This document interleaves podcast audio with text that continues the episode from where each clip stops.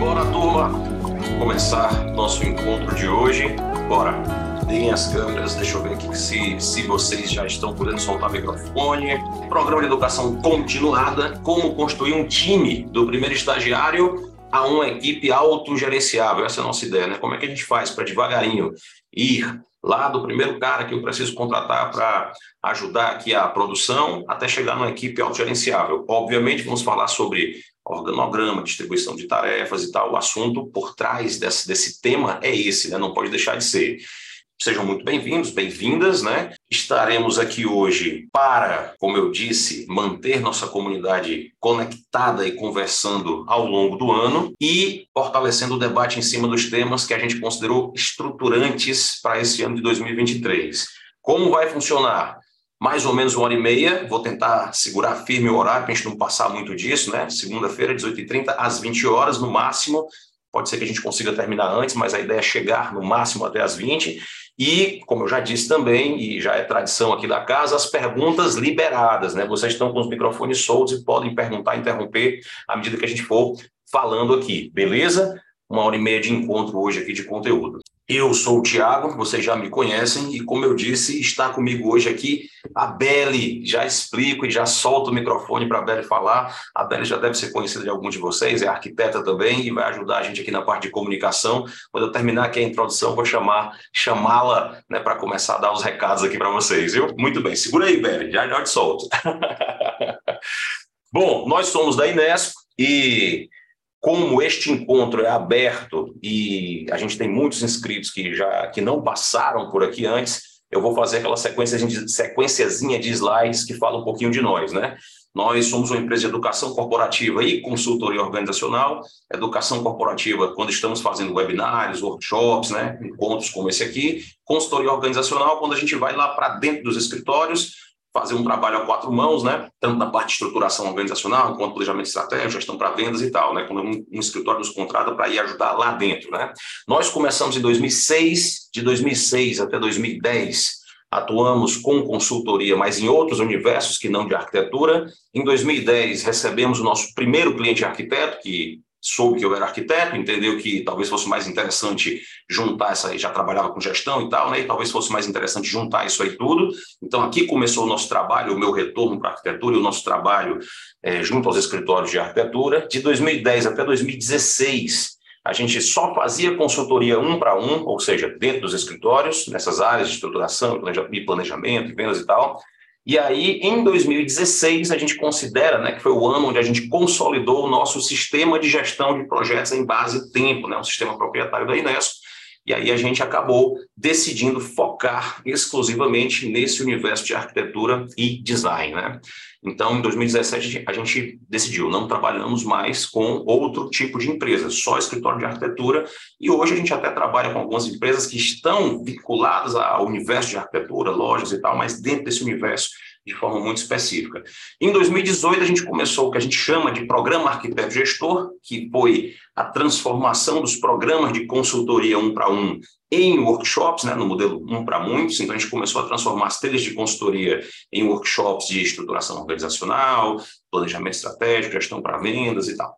Em 2018 começou esse nosso contato muito mais intenso, inclusive a partir daí a gente começou a conversar com muito mais gente, porque esses workshops permitem esse contato mais mais massivo, né? Em 2019, a gente deixou esse programa online, é, começou né, a transformar já ainda antes da pandemia e tal, né? Começou a transformar os workshops, a trazer os workshops para o modelo do online, eles só aconteciam presencialmente.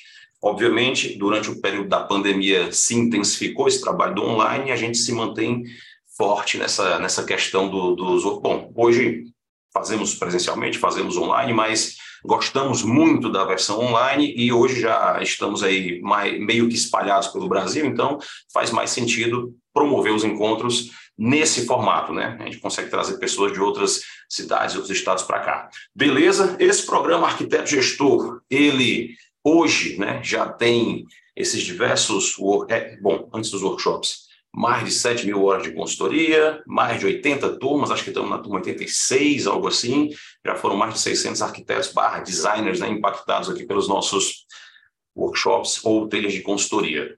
E temos essa esse, essa lista de workshops aqui, que não vou falar muito deles agora, mas que vocês podem depois lá no site da inesco.com.br, inesco com dois N's, né, inesco.com.br, pegar informação sobre todos eles, próximas turmas e tal. No finalzinho também, como de praxe, eu faço aqui um apanhado das, das próximas turmas que estão com matrículas abertas.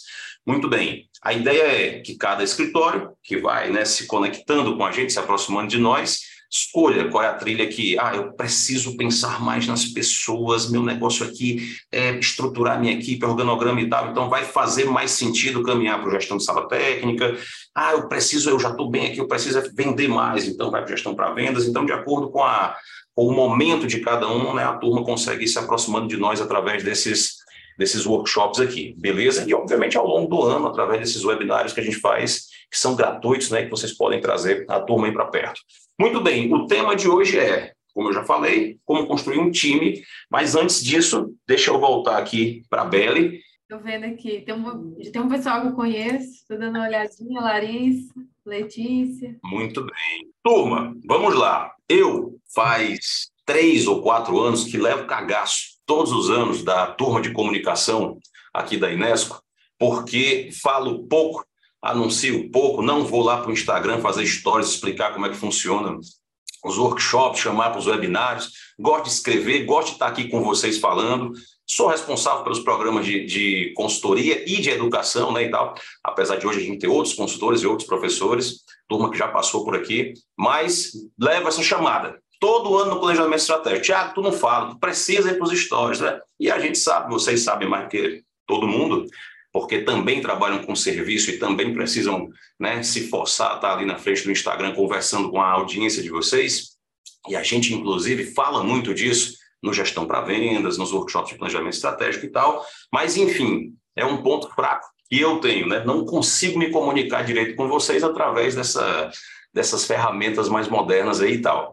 E a Belle, que é minha amiga, que é arquiteta, que trabalha com gestão, com organização, que passou os últimos anos estudando, foi para todos os encontros lá da Resultados Digitais, acho que eu falei também, enfim, estudando marketing digital de forma profunda e organizada e tal, e que está muito perto da gente já há bastante tempo, né? já participou de processo de consultoria e tal, através de outros escritórios, e a Belle, como eu ia dizendo, se tornou ao longo do tempo uma especialista nesse assunto. É, e tem uma facilidade enorme comunicar através dessas redes sociais. Então eu disse, vem cá, tu precisa me ajudar aqui no negócio.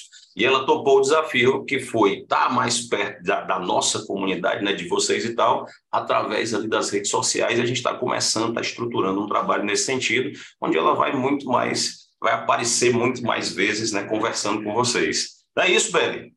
É, o Thiago chamou mais uma pessoa para dar uma chamada nele. Tal hora eu vou dizer, vai gravar tal coisa. Então, gente, eu sou, eu sou a Beli, como o Thiago me apresentou, eu também sou arquiteta e me formei lá em 2016. E eu sempre tive essa facilidade com a comunicação e hoje eu, de fato, trabalho com isso. Então, é, o Thiago me colocou meio que à frente também, junto com os outros, para administrar essa comunidade da Inesco ali na, na rede social que a gente está mais ativa. Então, a, a comunidade ela já existe, a gente tem dúvidas, a gestão é uma coisa que, que vai é, é acontecendo e se atualizando. Então, meu, minha função ali é, é, é, estar à frente disso, é captar essas dúvidas que vocês têm lá e a gente conseguir comunicar isso de uma forma mais ágil, mais rápida, entendeu? É realmente saber o que, é que vocês estão querendo ouvir e a gente conseguir passar isso em forma de conteúdo de uma forma mais agilizada e dando os carão no Tiago para ele gravar e fazer evento, webinário. e eu estou aqui para isso. Vou receber muito bem, viu? Os, os E aí, para começar, eu tenho uma deverzinho de casa, eu conheço alguns que estão aqui, a gente preparou um formulário, vou colocar aqui no chat. É um formulário simples, rapidinho, para conhecer vocês, como é conhecer o Inesco, para eu entender quem está aqui, já que é o primeiro meu primeiro contato de fato. Então, preencham. No final, eu vejo aqui quem foi que preencheu, quem é que faltou. Então, eu vou colocar aqui no chat para vocês. E aí, no chat tem uma opção que é qual o tema que mais te interessa realmente saber. É brand, é vendas, é gestão, planejamento estratégico. Então, isso aí a gente já consegue afunilando né, os assuntos. Coloquei aí no chat, tá? Show. É isso, obrigada, bora começar. eu devia dizer assim, só começa quando tiver pelo menos cinco respostas nesse formulário. Mas não, né? Vocês vão na paralela, né? Eu vou fazendo aqui as introduções dos assuntos e tal, mas na paralela vocês, por favor, preencham, clica aí nesse botãozinho, não leva nem um minuto para vocês darem as informações que a gente precisa para começar esse trabalho bem organizado aí de contato com vocês. Beleza? Beli, tu fica perturbando a turma aí no chat, a casa é sua, viu? Fica incomodando esses caras também, que eles às vezes são meio assim, Aí fica aqui fazendo de conta prestando atenção, aí eu faço umas perguntas, eles estão noutra coisa assim, tu fica dando. Não sou apenas eu que tenho que levar cagaço, não. Vocês se liguem, viu? Estejam presentes. Muito bem, vou voltar aqui para os slides naquela. É, é, enfim, naquele formato que vocês já conhecem, né? Vou faz, falar um tempo aqui, conteúdo e tal, chamar atenção para as coisas que eu quero revisar, para as coisas que eu quero que vocês estejam atentos e pretendo, no finalzinho, levar vocês em dois grupos, igual a gente fez no Conecta, para dentro do Miro, para a gente fazer um exercíciozinho de troca de informação e desenho, né, concebendo alguma coisa, que são momentos muito ricos, porque vocês, inclusive, se conhecem, é, conhecem uns aos outros, né, entendem como é que cada um está tá funcionando, né, como é que a cabeça de cada um está funcionando. Beleza? Então, aquela história. Fiquem no computador, de preferência, tablet e celular não funciona muito bem para essa parte do exercício, e atenção aqui para os primeiros momentos, que é comigo, e depois vocês vão participar também. Então vamos lá. Beli, tu já mandou esse link aqui, né? Deixa eu fazer uma coisa. É, vou pegar esse mesmo link que está aqui nesse slide. Opa, o que foi que eu fiz aqui? Meu Deus, está aqui. Pronto, eu vou mandar também no WhatsApp lá, tá? Do grupo, que eu acho que nós temos o quê? 36 pessoas, lá a gente tinha acho que mais de 50. Vamos ver se essa turma vai, vai chegando nesse formulário ali pelo WhatsApp também, facilitando a vida de vocês, tá? E aí o formulário abre por lá pelo WhatsApp também fica facinho de vocês chegarem. Vamos lá. Como construir um time do primeiro estagiário na equipe autogerenciável? Eu quero trabalhar isso aqui hoje com vocês em três partes, três temas. O que você faz, dois, o que você entrega. Antes de chegar na parte de estruturação da equipe propriamente dita, eu quero que né, vocês retomem aí essa, essas questões que são quase que de branding, né, quase que da formação do escritório, para que a gente faça uma discussão sobre o que de fato é entregável para o escritório de cada um de vocês, e é óbvio que a equipe que você vai montar, né, que é o terceiro tópico aqui, né, como você estrutura a sua equipe para entregar o que você promete. É óbvio que a equipe que você vai entregar, que você vai montar, né, que você vai estruturar para fazer o que você faz, só funciona se você tiver clareza sobre os seus entregáveis. Então, essa discussão sobre estrutura de pessoal, ela não pode começar direto aqui falando de organograma, cargos, salários, nada disso. Ela tem que começar com uma reflexão, uma auto-reflexão de cada um de vocês sobre o que vocês fazem de fato, o que vocês entregam, né? E sobre isso, uma das coisas que a gente, né, vem batendo na tecla é, já há algum tempo, já há vários anos e tal, mas que eu percebo que tem pouca conexão, né, que acaba se conectando um pouco com a realidade, é a perspectiva de vocês, cada um dentro do seu escritório, de fato demonstrar para os clientes de vocês aonde é que começa onde é que termina cada etapa do trabalho, do fluxo de produção, e o que e quais dessas etapas não são exatamente etapas ou seja, passos obrigatórios, mas são serviços que vocês deveriam colocar para os clientes de vocês como opção. Aí não vou falar muito aqui naquela coisa de produto de entrada, produto principal, upsell, nada disso e tal, mas quero chamar a atenção aqui para essa questão da forma como vocês estruturam as etapas e o que é serviço, certo? Vamos lá. Primeira coisa que, independentemente de vocês trabalharem com a arquitetura de interiores ou arquitetura de edificações, ou independentemente do foco é, no qual vocês trabalham, a primeira coisa que vocês vão sempre né, fazer, e esse trabalho ele é do arquiteto sênior, do arquiteto titular do escritório, é fazer um levantamento inicial de necessidades ou um briefing, né, também chamado de briefing. Isso é obrigação do arquiteto. Ele tem que ser craque nisso aqui, ele tem que ser muito bom em conversar com o cliente, fazer as perguntas certas, entender exatamente qual é o escopo do trabalho dele, para ser capaz de montar, no segundo momento, uma proposta.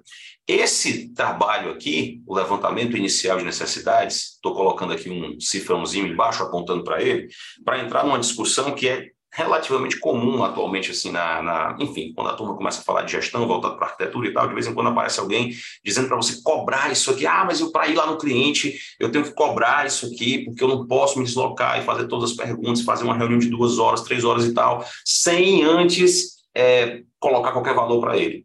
Tá, isso pode vir a acontecer, né? Isso aqui pode ser considerado entregável pelo qual você vai cobrar, se você profissionalizar o que você de fato entrega para o cliente depois dessa série de perguntas e tal, de tal maneira que você é, estruture ali um documento que ele vai receber. Opa, se liga. Os microfones de vocês. Cadê? Alguém soltou aí, danado. Deixa eu botar vocês no mudo por enquanto. Vocês vão ter o chat aqui agora, tá? Vou. Pronto, vou botar vocês todos no mudo. Esse evento acaba sendo um pouquinho maior aí com a, a turma que está menos acostumada aqui com, a, com, a, com o formato. Então, quem quiser falar, vai lá no chat, botãozinho tal, fala. Daqui a pouco eu olho para o chat e solto vocês, tá? Enfim, como eu ia dizendo, é, alguns arquitetos às vezes aparecem nas redes sociais, né, quando começam a trabalhar com gestão, falando para se cobrar isso aqui.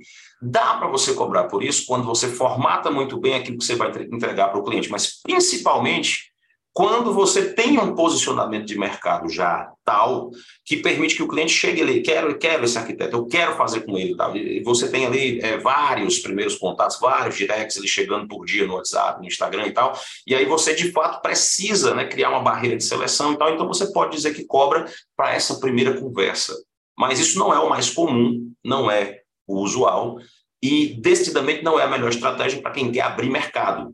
Então, se ligue muito bem no seu posicionamento e no seu, na sua história, né, enquanto marca dentro do seu mercado, antes de você dizer, só vou visitar o cara se eu cobrar. Então, tá aqui esse, né, deixamos aqui esse, esse tagzinho de valor, né, opa, passei demais, de valor financeiro, mas para lembrar disso, né, que pode ser que você possa cobrar, mas não é a posição mais confortável para todo mundo. O segundo momento Proposta, negociação e fechamento não é o entregável, claro, né? Você vai, com base nesse briefing que você montou, voltar para casa, montar sua proposta, fazer a apresentação para esse cliente, negociar alguma coisa, tal, tal, tal, até levar um fechamento. Mas por que isso está aqui? Porque é muito importante que os arquitetos que querem trabalhar profissionalmente com gestão, com fluxo de produção, entendam que essa etapa ela é, ela leva tempo, ela não é automático, né? Você não consegue chegar lá, fazer o bife na mesma hora entregar o preço, tem que voltar para casa, tem que montar uma apresentação para encantar o cliente, você tem que explicar para esse cliente como é que é o passo a passo desse trabalho, ele precisa entender isso. E o arquiteto sênior, já repeti isso várias vezes, né? Ele é o principal responsável pelo atendimento e ele vai ter que ser craque nisso aqui. Então, montar a proposta, negociar e fazer o fechamento, você pode ter ajuda nisso, mas quem vai botar a cara lá, lá na frente do cliente tratar esse assunto é você. Então, é assunto de estudo importantíssimo para quem decide empreender através do seu próprio escritório e decide colocar o seu nome lá numa placa e decidir, né, Isa, tem um escritório, né, não vou trabalhar com outro arquiteto, eu quero ter o meu escritório, tem que ser craque nisso aqui, tem que gostar muito disso aqui, fazer proposta, fazer apresentação, fechar com o cliente, né. Muito bem, depois disso, supondo que o cliente fechou com você, né, você conseguiu fazer o processo de convencimento e tal, começa a fase de levantamento plano altimétrico, levantamento arquitetônico, né? É como a maioria de vocês chama. Vou levantar, tomar as medidas lá dos espaços que eu quero interferir e tal, ou se for um projeto de edificações, eu tenho que fazer um levantamento topográfico, eu tenho que conduzir, eu tenho que chamar um parceiro e tal. E, de, paralelo a isso, não precisa estar depois, né, como está aqui, o levantamento de necessidades, né? Eu preciso o que eu fiz lá no começo não é o levantamento de necessidades propriamente dito, né? O programa de necessidades sai de um outro momento, quando você senta com o cliente para uma conversa muito mais demorada e agora muito mais objetiva em cima daquilo que ele quer.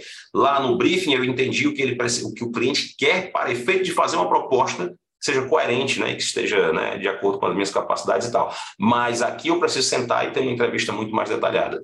Disso aqui, o que, que pode ser cobrado e deve o levantamento planimétrico ou topográfico. Inclusive, pode ser terceirizado. Né? Se você faz isso e coloca lá uma proposta como a ah, primeira etapa é o levantamento arquitetônico e não coloca um valor para isso específico, você está perdendo a oportunidade de valorizar o serviço e de ter mais argumento para negociação com o cliente. Muitos escritórios que a gente acompanha já ao longo do tempo e tal, decidiram terceirizar completamente isso aqui, não manda mais ninguém daqui para fazer coloca lá na proposta que existe o serviço, às vezes coloca até o preço, indica alguém que faça para o cliente, esse alguém vai lá e faz e manda para o escritório de arquitetura. Resultado, você nunca interfere né, com a sua equipe, nunca atrapalha a sua equipe mandando ninguém para fazer levantamento, o levantamento acaba ficando mais bem feito, porque tem alguém focado especificamente, especificamente nisso e recebendo para isso, e a dinâmica do escritório ela fica menos interrompida por essas saídas para fazer essas, essa, né, esse tipo de trabalho que é mais operacional e tal. Eu costumo dizer que esse levantamento, né, esses levantamentos aqui, eles são é, é um trabalho de alto nível, mas é um trabalho extremamente braçal. Então é uma coisa que você precisa ter uma atenção né, e, uma, e um acompanhamento muito forte, mas ao mesmo tempo precisa de cabeça também para passar isso para o papel e tal. Enfim, mandar alguém fazer isso aqui, né, chamar alguém de fora para fazer isso aqui, alguém especializado e tal, tem se mostrado o melhor caminho em várias análises que a gente faz aí de gestão da produção, né, gestão de tempo. Beleza? Então, pode ser cobrado? Pode. Deve. Quer seja feito por você no seu escritório, quer seja feito, obviamente, por outra pessoa que você indicou para o cliente. Levantamento de necessidades não é exatamente isso, né? Já faz parte do trabalho que você vai desenvolver. Depois disso, estudo de viabilidade. Aí aqui a gente já entra para um serviço que ele pode ou não ser cobrado a depender da estratégia que você utiliza para se conectar com o mercado. A turma que trabalha com a, a mercado imobiliário costuma, né, e coloca dentro do seu planejamento anual vários estudos de viabilidade, que também pode, né, assim, em alguns casos você pode chamar de estudo de risco e tal, que eles vão fazer junto a uns parceiros, que, né, pessoas que eles consideram interessantes do mercado e tal, para ver se esse projeto vai para frente e aí, quem sabe, conseguir um, um produto interessante para dentro do escritório. Dá para você fazer isso de graça, por assim dizer, né? É óbvio que quem trabalha aí já com gestão de projetos em base de tempo sabe o que quanto custa chegar num estudo de viabilidade realmente interessante e capaz de impressionar e capaz de trazer um, um parceiro para dentro. Então, assim, se você vai fazer isso, é, é muito, muito interessante, é ponto vital que você de fato coloque dentro da sua programação. Quantos eu posso fazer? Quantos eu quero fazer no primeiro trimestre, no segundo trimestre, no terceiro trimestre tal? E fora isso, né, fora esses que são estratégicos para você, que você quer fazer prospecção e trazer a turma, é, é interessante que você cobre. Né? Fora esses que você considerou estratégicos, se chegou alguém, ah, eu queria saber se eu posso fazer uma, uma padaria ali no terreno da esquina, né, como eu gosto de dizer, se eu quero fazer uma loja, se essa loja funciona aqui dentro do shopping, se isso aqui tal. Então você perfeitamente, né? Você tem, é, pode cobrar por isso, né? Você tem argumento para isso, né? Cara, vamos lá, a gente vai fazer um estudo de massa, a gente vai fazer um estudo da legislação, a gente vai fazer algumas opções de fachadas, se for o caso e tal. Então, isso é trabalho que você pode valorizar e na sua proposta aparece lá bonitinho como um serviço, tem lá o entregável, tem lá o valor, tudo certinho. Então, essa história de, ah, o estudo de habilidade é uma etapa do meu grande projeto de arquitetura, é estrategicamente né, ruim para vocês, a gente tem que evitar. Depois disso, aí o projeto propriamente dito, estudo preliminar, projeto legal, anteprojeto, projeto executivo, né? É PPL mais AP, projeto executivo aqui no final. Isso aqui são três etapas de fato, porque o que o cliente recebe, o que ele quer receber, o que deve receber, né, como produto final desse, desse, dessa etapa de projeto, é o projeto executivo ali no final, é onde eu coloco o preço. O estudo preliminar é só um degrau que eu preciso percorrer, o projeto legal da mesma forma, onde projeto da mesma forma e tal. Só que existe uma etapa dentro desse processo que talvez, a depender da forma como vocês se posicionam, a depender da operação de vocês, ela mereça uma ênfase e uma cobrança separada, que é a compatibilização. Né? Se você vai, dentro de um determinado perfil de projeto, assumir aí a, a, a a responsabilidade de receber, de acionar todos os parceiros, receber os projetos, compatibilizar e tal, isso pode perfeitamente aparecer como uma linha de serviço na sua proposta e não como, né, não tão somente como uma etapa do processo. Então, dependendo da forma como vocês fazem, por isso que eu estou chamando a atenção para vocês pensarem sobre quais são os entregáveis de cada etapa, né? E como é que isso vai se refletir, se rebater na proposta de vocês.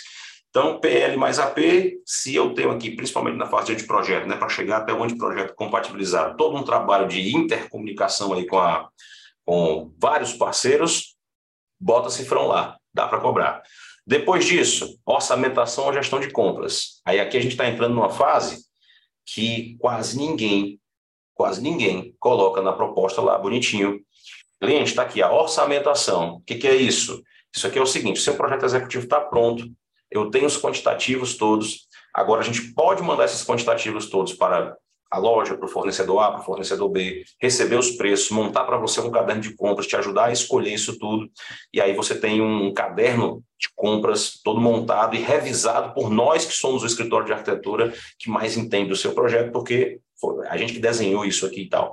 Então, essa essa orçamentação é feita, na grande maioria dos escritórios que a gente acompanha, de forma absolutamente desorganizada. Terminou o projeto, começo aqui a mando para alguns fornecedores, uns eu pego dois preços, outros eu pego um, outro eu, outros, outros eu digo que não quero fazer, outros tal. Não, não tem um entregável claro, não tem uma planilha, não tem um documento, não tem um caderno de contas que fique realmente bem estabelecido, não tem uma referência dos produtos muito clara e tal, até porque boa parte dos arquitetos acaba se envolvendo com essa parte mais pela perspectiva de conseguir uma reserva, uma reserva técnica e tal, do que pela prestação de serviço propriamente dita. Então, isso não acontece, esse entregável não fica 100% claro, tá?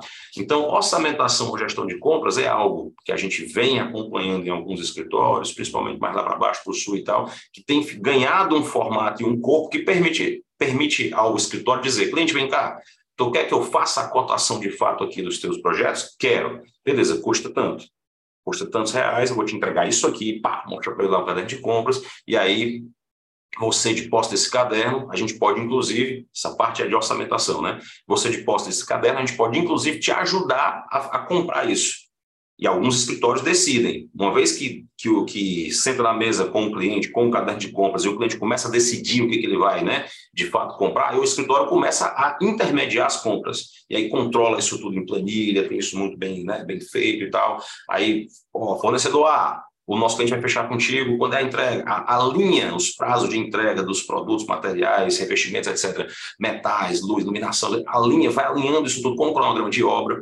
Inclusive, o primeiro profissional que normalmente é, participa desse processo de seleção é, é, o cara que vai construir, né? É o empreiteiro e tal. Então, o arquiteto, o escritório de arquitetura também ajuda a fazer a escolha da equipe que vai, de fato, fazer a, a obra civil propriamente dita. Então, dá para isso ser muito organizado e dá para isso ser cobrado, né? Tem que aparecer lá como uma linha à parte. Tem lá, imagina aí que você tem uma linha, é, uma proposta que você vai montando lá, aquilo que você vai é, é, cobrar, o serviço que você vai cobrar. Então tem lá levantamento arquitetônico, que vamos supor, você indica um parceiro e terceiriza, aí tem lá o projeto propriamente dito, pode ser que antes do projeto tenha o estudo de viabilidade, pode ser que depois do projeto tenha a fase de orçamentação e pode ser que tenha ainda a de gestão de compras, ou pode ser que pela forma como você decidiu fazer, você junte essas duas coisas, orçamentação e gestão de compras, e coloque numa linha só. Por isso, né, chamando atenção, né, eu estou aqui chamando atenção o tempo todo para a forma como você processa os seus entregáveis. Para parar de colocar um preço só num grande pacote de entrega que você chama de projeto de arquitetura e para começar de fato a separar as coisas. Então, orçamentação e gestão de compras tem que ter preço. Depois, acompanhamento de compras, acompanhamento das compras, que é quando você se levanta da sua cadeira e vai de fato visitar as lojas com o cliente, porque aí você vai, aí normalmente nessa etapa aqui, que tem, ela está mais relacionada, ou pelo menos mais diretamente relacionada com interiores, aí você vai escolher itens de decoração, você vai escolher cortina, você vai escolher, é, enfim, você precisa sair e visitar os locais com o cliente. Aí você pode montar um pacote de visitas, um pacote de horas. A cada visita dessa, você diz: olha, a gente tem, você tem 10 visitas ou 10 horas, a gente já visitou, já gastou 7, já gastou. E, o cliente vai acompanhando o que está acontecendo. Na hora que dá, que chegou ali num, num fim, você vende outro pacote. Isso pode, isso precisa ser organizado, né? precisa estar escrito na tua proposta como um serviço, acompanhamento de compras, tem que ter preço. Né? Na sequência, acompanhamento ou gestão do projeto em obra, a obra começou, quer que eu vá? Quero. Quero. Você convence o cliente, você demonstra a importância de ter um arquiteto, de ter o arquiteto que fez o projeto acompanhando a obra dele, uma ou duas ou três vezes por semana, enfim, você vai fazer um programa, uma, uma, um cronograma de acompanhamento. E cada visita dessa tem que ter um relatório, que é um entregável, o cliente tem que receber isso aí na ponta, ele tem que entender que você está indo, que ele consumiu uma visita, duas vezes, três vezes e tal, e ele vai pagar por isso. E a gente já percebeu com muita é, certeza que o cliente não tem problema nenhum, a grande maioria dos clientes não tem problema nenhum em pagar por essas coisas, nem pela, nem pela orçamentação, nem pela gestão de compras, nem pela gestão do projeto em obra.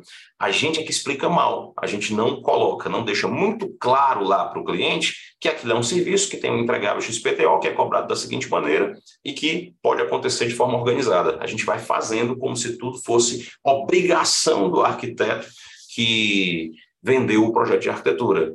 E como a gente tem um mercado super desigual, onde a consciência de que isso, né, de que essas etapas, entre aspas, são, na verdade, serviços, e aí você encontra um arquiteto que está dizendo que, ah, eu faço por tanto, aí o outro diz, eu não faço, eu não cobro, o outro, ah, isso aqui é poder. Aí a coisa fica, é ruim para vocês. Acaba você tendo uma, uma um mercado des em relação a isso, e você não não consegue cobrar direito. Ruim para o mercado como um todo. Ruim para o mercado como um todo.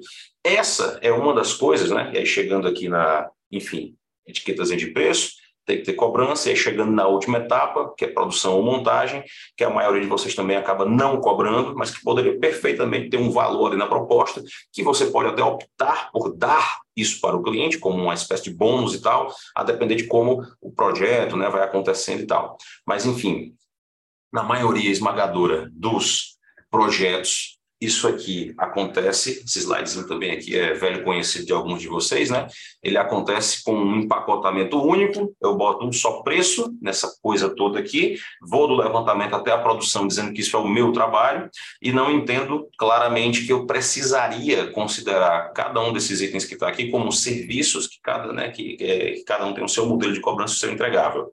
Então, a primeira grande consciência que a gente precisa ter quando vai falar de estruturação de equipe, de time, para fazer a para ter uma equipe autogerenciável, é essa. Eu preciso entender tudo que eu faço. Eu preciso decidir o que eu faço e o que eu não faço.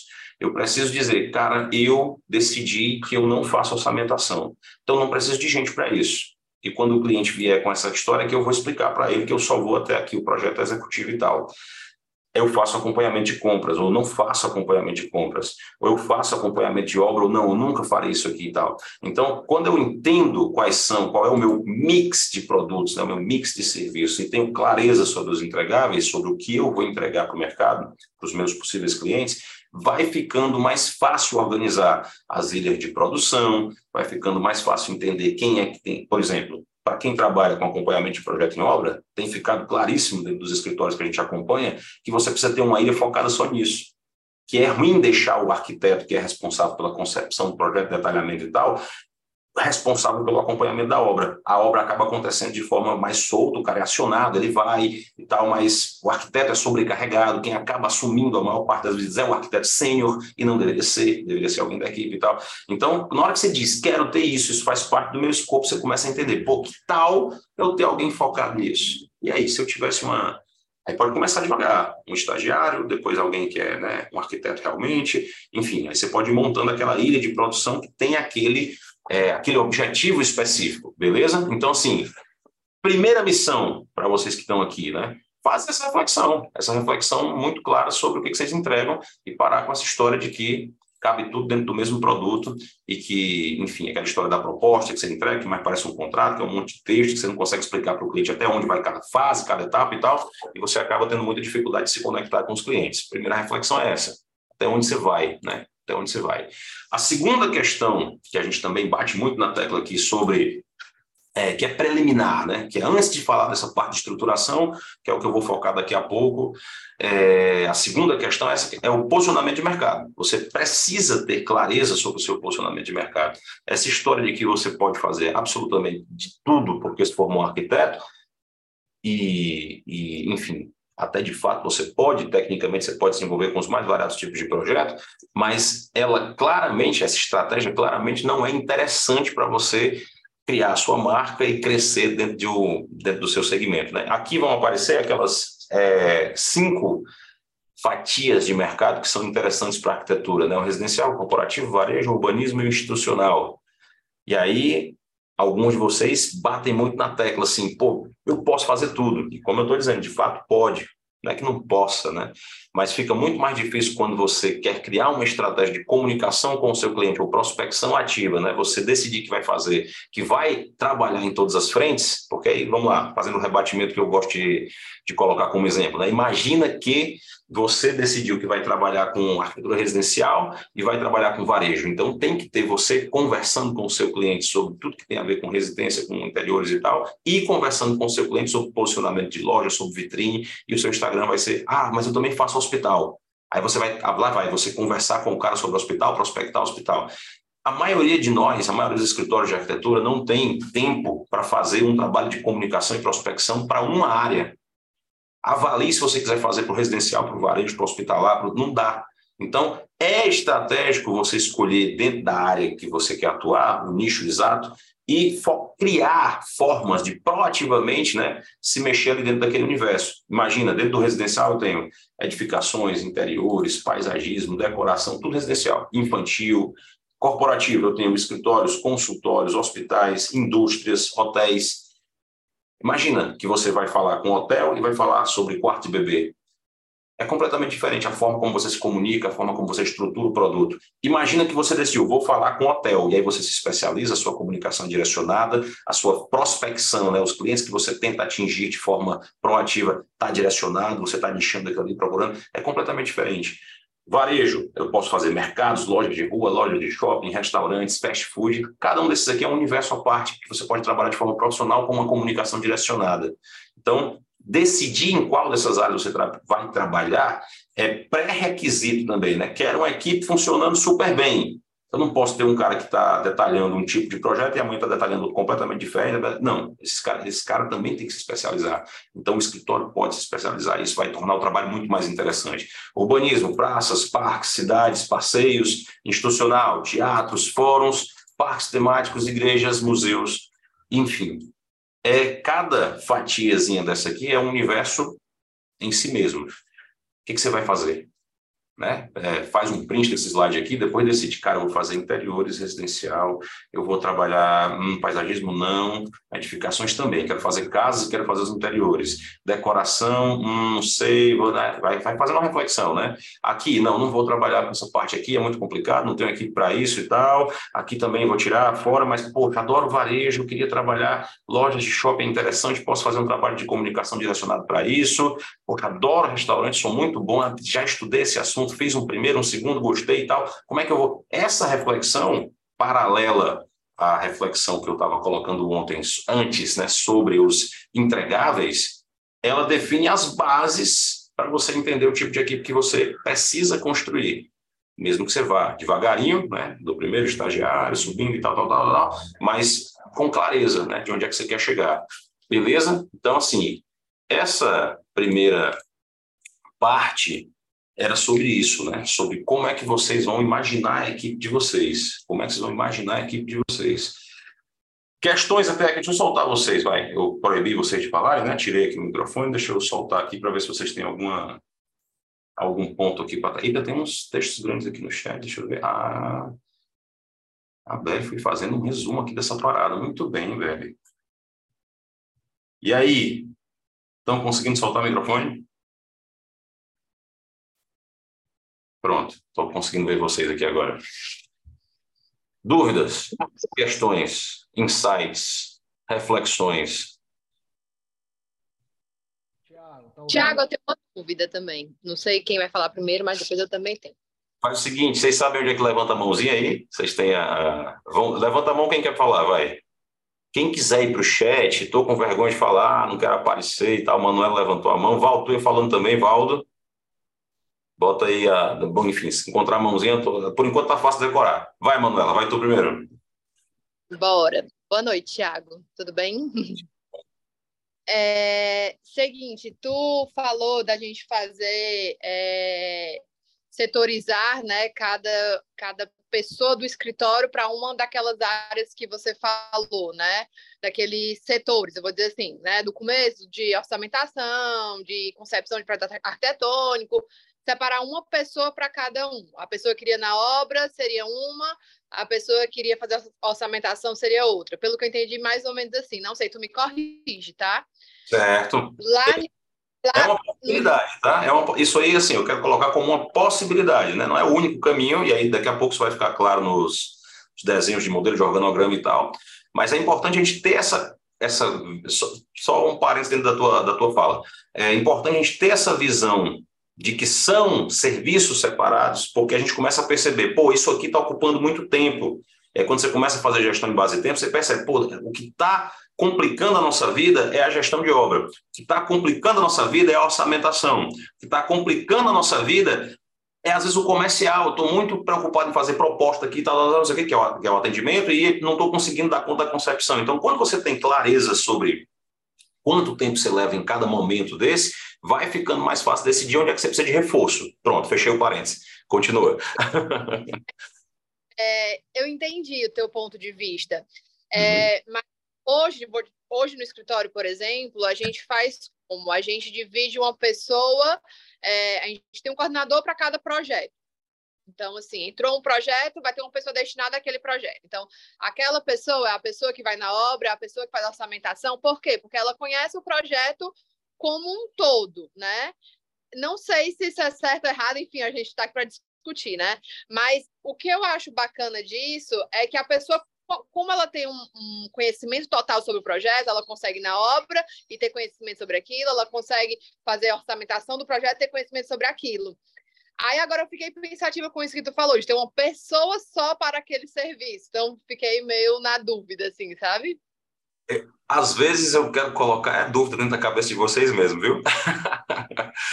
esses dois modelos, esses dois modelos, Manuela, são os modelos mais interessantes. Exatamente esse que tu usa hoje, onde você tem um coordenador que ele conhece tão bem o projeto, ele que fez o detalhamento, ele que entende ali do assunto e tal, então é mais fácil esse cara ir na obra, e a obra tem aquela questão também, né? Quando você tem uma pessoa que é coordenadora de projeto, mas ela vai na obra, ela aprende com a obra e se torna um coordenador cada vez melhor.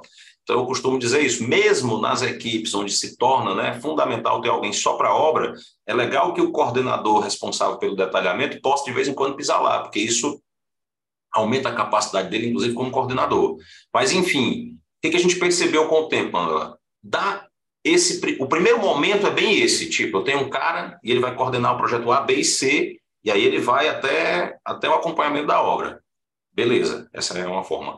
Tem outro cara, e ele vai ficar com os projetos D, E e F, e ele vai até o acompanhamento da obra, e aí ele vai se especializando. Tem uma hora que o volume de acompanhamento começa a atrapalhar o cara, começa a atrapalhar a pessoa que está na coordenação aí você começa a processar o assunto. Pô, será que eu não posso ter uma, um estagiário que seja? Normalmente não vai ser, tá? Porque estagiário e obra não combina nem, mas uma pessoa que eu vou né, é, entregar os executivos, os quantitativos, tal, e ele faz algumas das visitas que são mais triviais.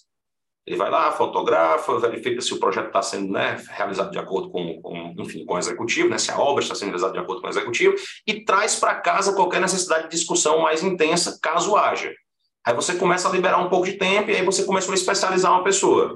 Então, são modelos, formas de fazer, e o que eu quero é que vocês tenham, assim, é, é, vocês lembram que eu falei que eu quero esse ano? Eu não sei quantos de vocês estiveram no Conecta. Depois fala aí no chat, né? Quem estava no Conecta e tal, quem já estava né, em outros encontros e tal. Mas é, eu tenho falado esse ano que a gente escolheu uns temas que são, de fato, muito relevantes para você ter uma gestão mais profissional e muito determinantes para vocês terem uma vida mais equilibrada de uma maneira geral, um escritório que funciona melhor. E um dos temas é justamente essa questão de você entender onde é que as coisas começam e terminam. Né? Começou a gestão de obra. Eu posso ter a mesma pessoa fazendo a executiva a gestão de obra, mas ele começou um trabalho diferente, que a partir daqui tem uma estrutura, um entregável, ele tem começo, meio e fim. Começou o acompanhamento do projeto em obra, começou a gestão da obra, começou a gestão das compras. O que, que vai acontecer agora? Né? Isso a gente percebeu que faz essa consciência né? e essa forma de escrever, de detalhar o entregável produto para os escritórios que levaram isso a sério e começaram a fazer de verdade independentemente da, do, do, ou como estava dizendo a Manuela, como uma pessoa que, né, que vai do executivo até a obra, ou com uma equipe de obra nos escritórios maiores que está especializada e focada nisso, a turma que teve essa consciência está se desempenhando muito melhor, está tendo muito menos dor de cabeça, está equalizando muito melhor a forma como as coisas acontecem e tal. Então, a gente entende já esse comportamento né, de sistematizar os serviços, que é uma coisa lá da ponta, lá da venda, lá do comercial, lá né, do brand, como você pensa o seu negócio e tal. Isso é decisivo para você ter uma estrutura que funciona, sabe? Aí começam as discussões da Manuela. E aí, eu deixo uma pessoa só, eu especializo um cara, tá na hora de ter alguém, tal, tal, tal, mas só o fato de você ter consciência, se você ter montado a sua carteira de serviço da forma correta, já, já se colocou na direção certa. Tu ia colocar mais alguma coisa, Manuela? Era só isso mesmo, jogar a dúvida aqui. Vai, vai, refletindo, vai refletindo. Quando eu mostrar aqui os organogramas, que inclusive mostrei no Conecta e tal, vai ficar, acho que talvez um pouquinho mais, mais fácil. Fala, Valdo. Conta aí. Fala, Tiago. Só uma reflexão em relação ao, ao, a dividir a proposta, né? Porque eu, eu mandava realmente aquela proposta que parecia um contrato, né? Muito texto, tentando explicar o máximo possível, meio que era mais confortável, porque a gente não precisava falar tanto, explicar tanto para o cliente, porque qualquer coisa a gente dizia, tá lá, né? É igual o contrato de cartão de crédito, né? É, tá tudo lá, mas o cliente vai passar todas essas e passava todas as páginas para olhar é, quando é que eu ia entregar e quanto era, né? Aí depois lá do, do gestão de vendas, eu já apresentei algumas propostas com a as duas folhas apenas, né? Uma eu, eu adapto aquele organograma inteiro. Quanto tipo mais lúdico, né? Isso, exatamente. Teve uma cliente que até perguntou se era algum joguinho de tabuleiro. Eu falei, se quiser, Massa. a gente faz. Massa! Ah, aí ela, ela, eu apresentei para ela é, todos os passos, né? E fiz os pacotes. Se você quiser só que eu conceba o seu projeto, é tanto. Se você quiser que eu detalhe, é tanto. Se você quiser. E fui fazendo isso. Como minha equipe ainda não está formada, eu ainda coloquei assim: se você quiser levantamento, tem um pessoal que eu terceirizo e eles cobram para fazer teu levantamento tantos metros, tantos, tantos reais por metro quadrado. Então, eu já meio que coloquei tudo isso para ela e para outros clientes. Qual foi a vantagem que eu tive disso? A reunião fica muito menos tediosa para mim e para o cliente né? É, é, é, não, não, gosto de, de, de, ser muito prolixo, e o, os pedidos de descontos diminuíram, porque a cliente vem com a história de, ah, mas faça, faça um desconto, faça tudo.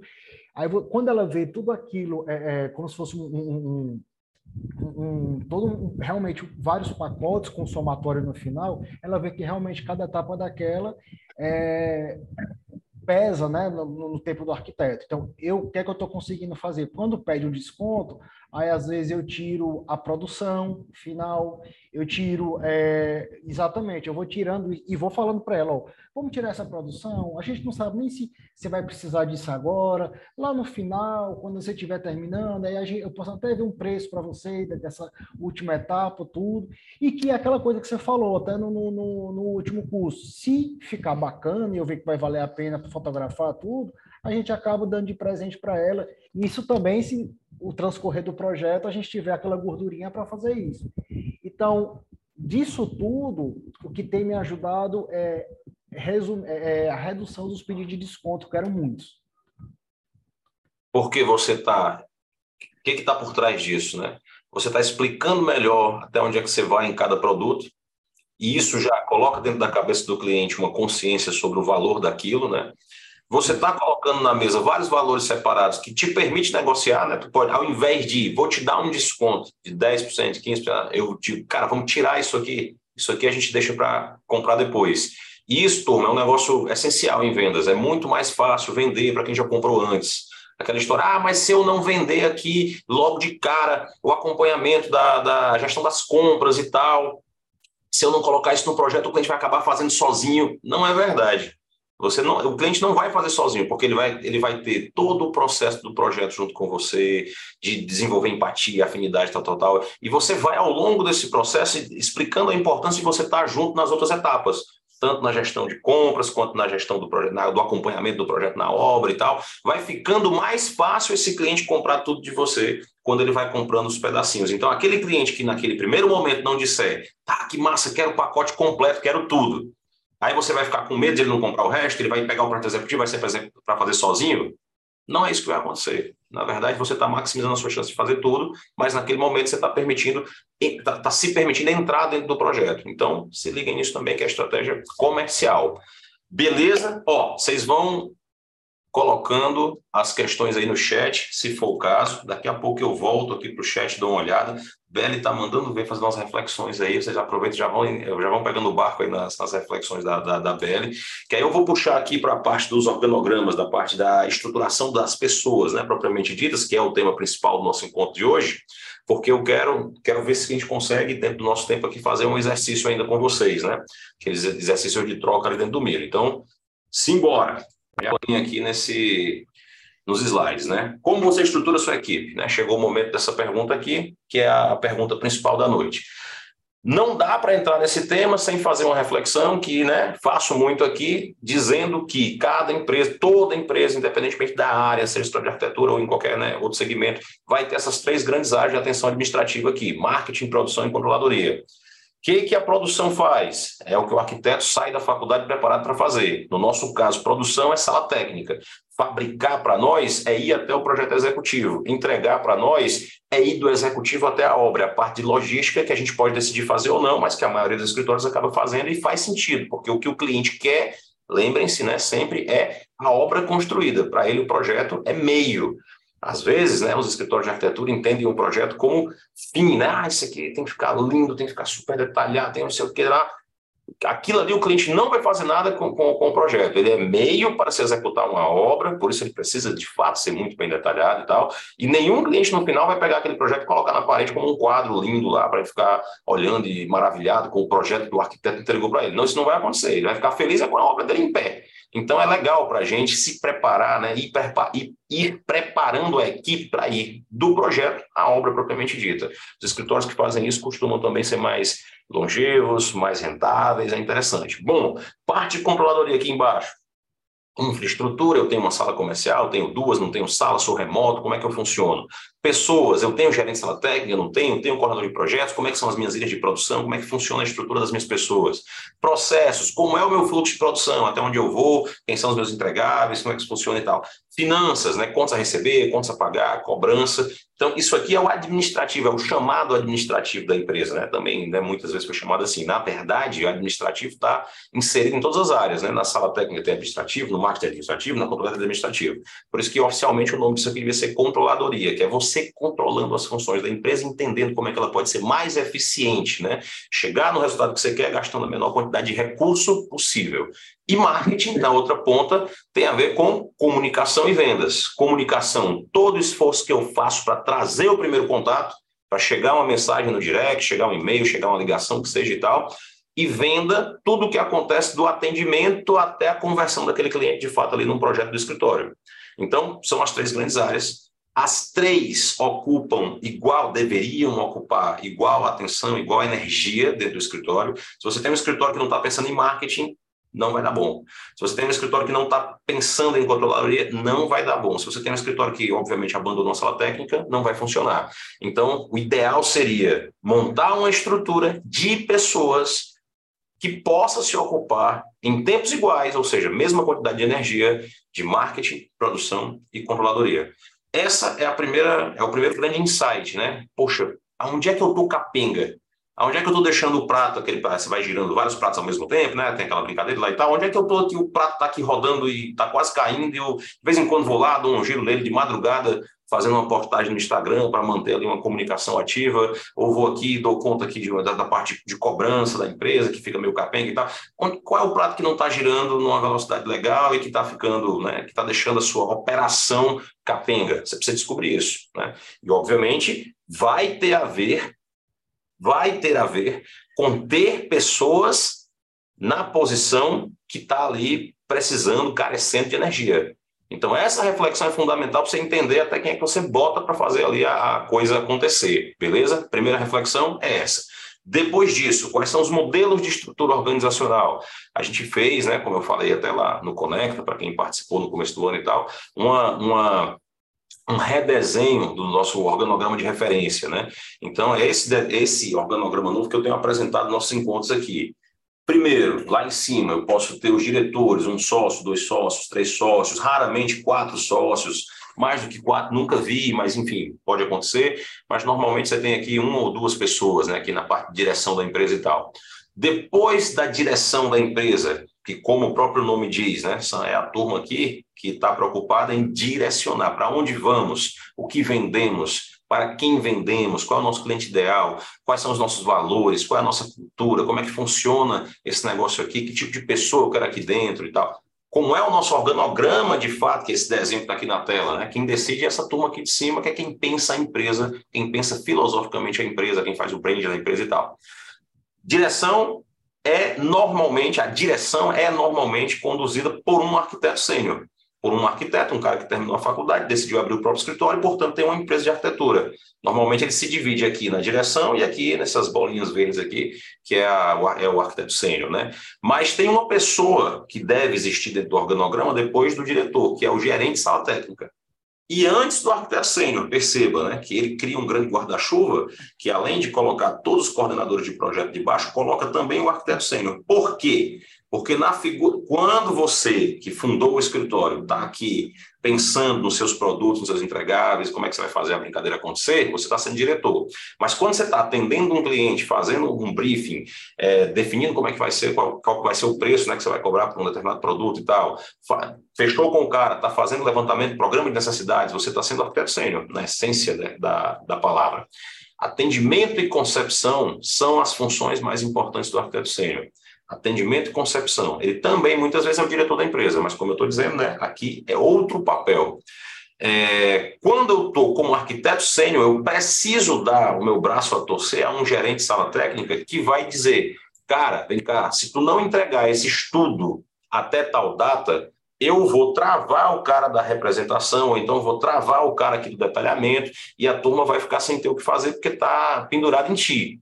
Então, nesse momento, que o, eh, quando o projeto entra dentro do escritório, ele vai para dentro da esteira da linha de produção mesmo, eu preciso, como arquiteto sênior, embora seja o dono da brincadeira e tal, não sei o quê, me entregar à gerência de alguém que está, por definição, atento ao macroplanejamento de entregas, atento, à distribuição das tarefas, atento a todos os prazos e todos os contratos, que é o que esse cara aqui em cima faz, o gerente de sala técnica. Então, por isso que nesse novo organograma aqui, NESP 2023, a gente deixou bem claro, né? Existe o sala técnica, aí ele entra na coordenação de todas as ilhas de produção, que propositadamente aqui nesse primeiro desenho, elas estão bem separadas, eu tenho uma coordenação de produção, criação, focada em estudo preliminar e tal, né? Tenho aqui uma representação focada em desenho, planta humanizada, renderização e tal, tal. Tenho outra focada em desenvolvimento ou detalhamento dos projetos, é quem leva o estudo preliminar aprovado até o executivo, né, que vai ser entregue para o cliente. Tenho outra focada em orçamentação e compras, porque aí essas duas grandes funções aqui do escritório de arquitetura, elas de fato devem ficar né, organizadas debaixo de uma só cabeça, então orçamentação e compras, né? Ah, vamos supor, só de novo aqui para né, ficar claro, eu tenho um escritório que vai até a orçamentação, eu entrego para o meu caderno um quantitativo com preço do lado, um caderno de compras todo organizadinho, mas quem compra? O cliente eu tenho um escritório que vai até a gestão de compras. Além de eu fazer a orçamentação, eu articulo as compras com os fornecedores que o cliente escolher e vou, né? Ó, cliente, esquadrias, vai entrar tal data, obra, vai começar aqui tal dia, iluminação, vai entrar aqui depois disso, a parte elétrica vai entrar depois daquilo. Eu vou comprando tudo e fazendo essas coisas chegarem na obra de forma organizada para que, que, que tudo aconteça da melhor maneira possível. Isso é muito complexo, é um serviço caro, exige muita logística, muito entendimento de fluxo, então, enfim, cuidado, né? Estou só dizendo aonde vocês podem chegar. E aí, na, na outra ponta aqui, obra, né? Então, de novo, né? Como eu falei no slide anterior, vocês podem escolher, ah, eu não faço gestão de compras, eu vou até orçamentação. Eu não faço gestão de projeto em obra. E eu faço sempre questão de dizer gestão de projeto em obra, não é gestão de obra, né? Cuidado com essa palavra, porque botar no contrato gestão de obra, o cara vai achar que você é o, é o empreiteiro. Então, eu já vi isso acontecer várias vezes, parece piada, mas cuidado, né? A gestão do projeto, a gestão do é o acompanhamento do projeto que está em obra e tal. Muito cuidado com a forma como vocês Pronto. colocam. Opa, tu ia falar, Valdo? Não. Ah, olha esse microfone, homem. Muito bem. Então, opa, cadê aqui o desenho?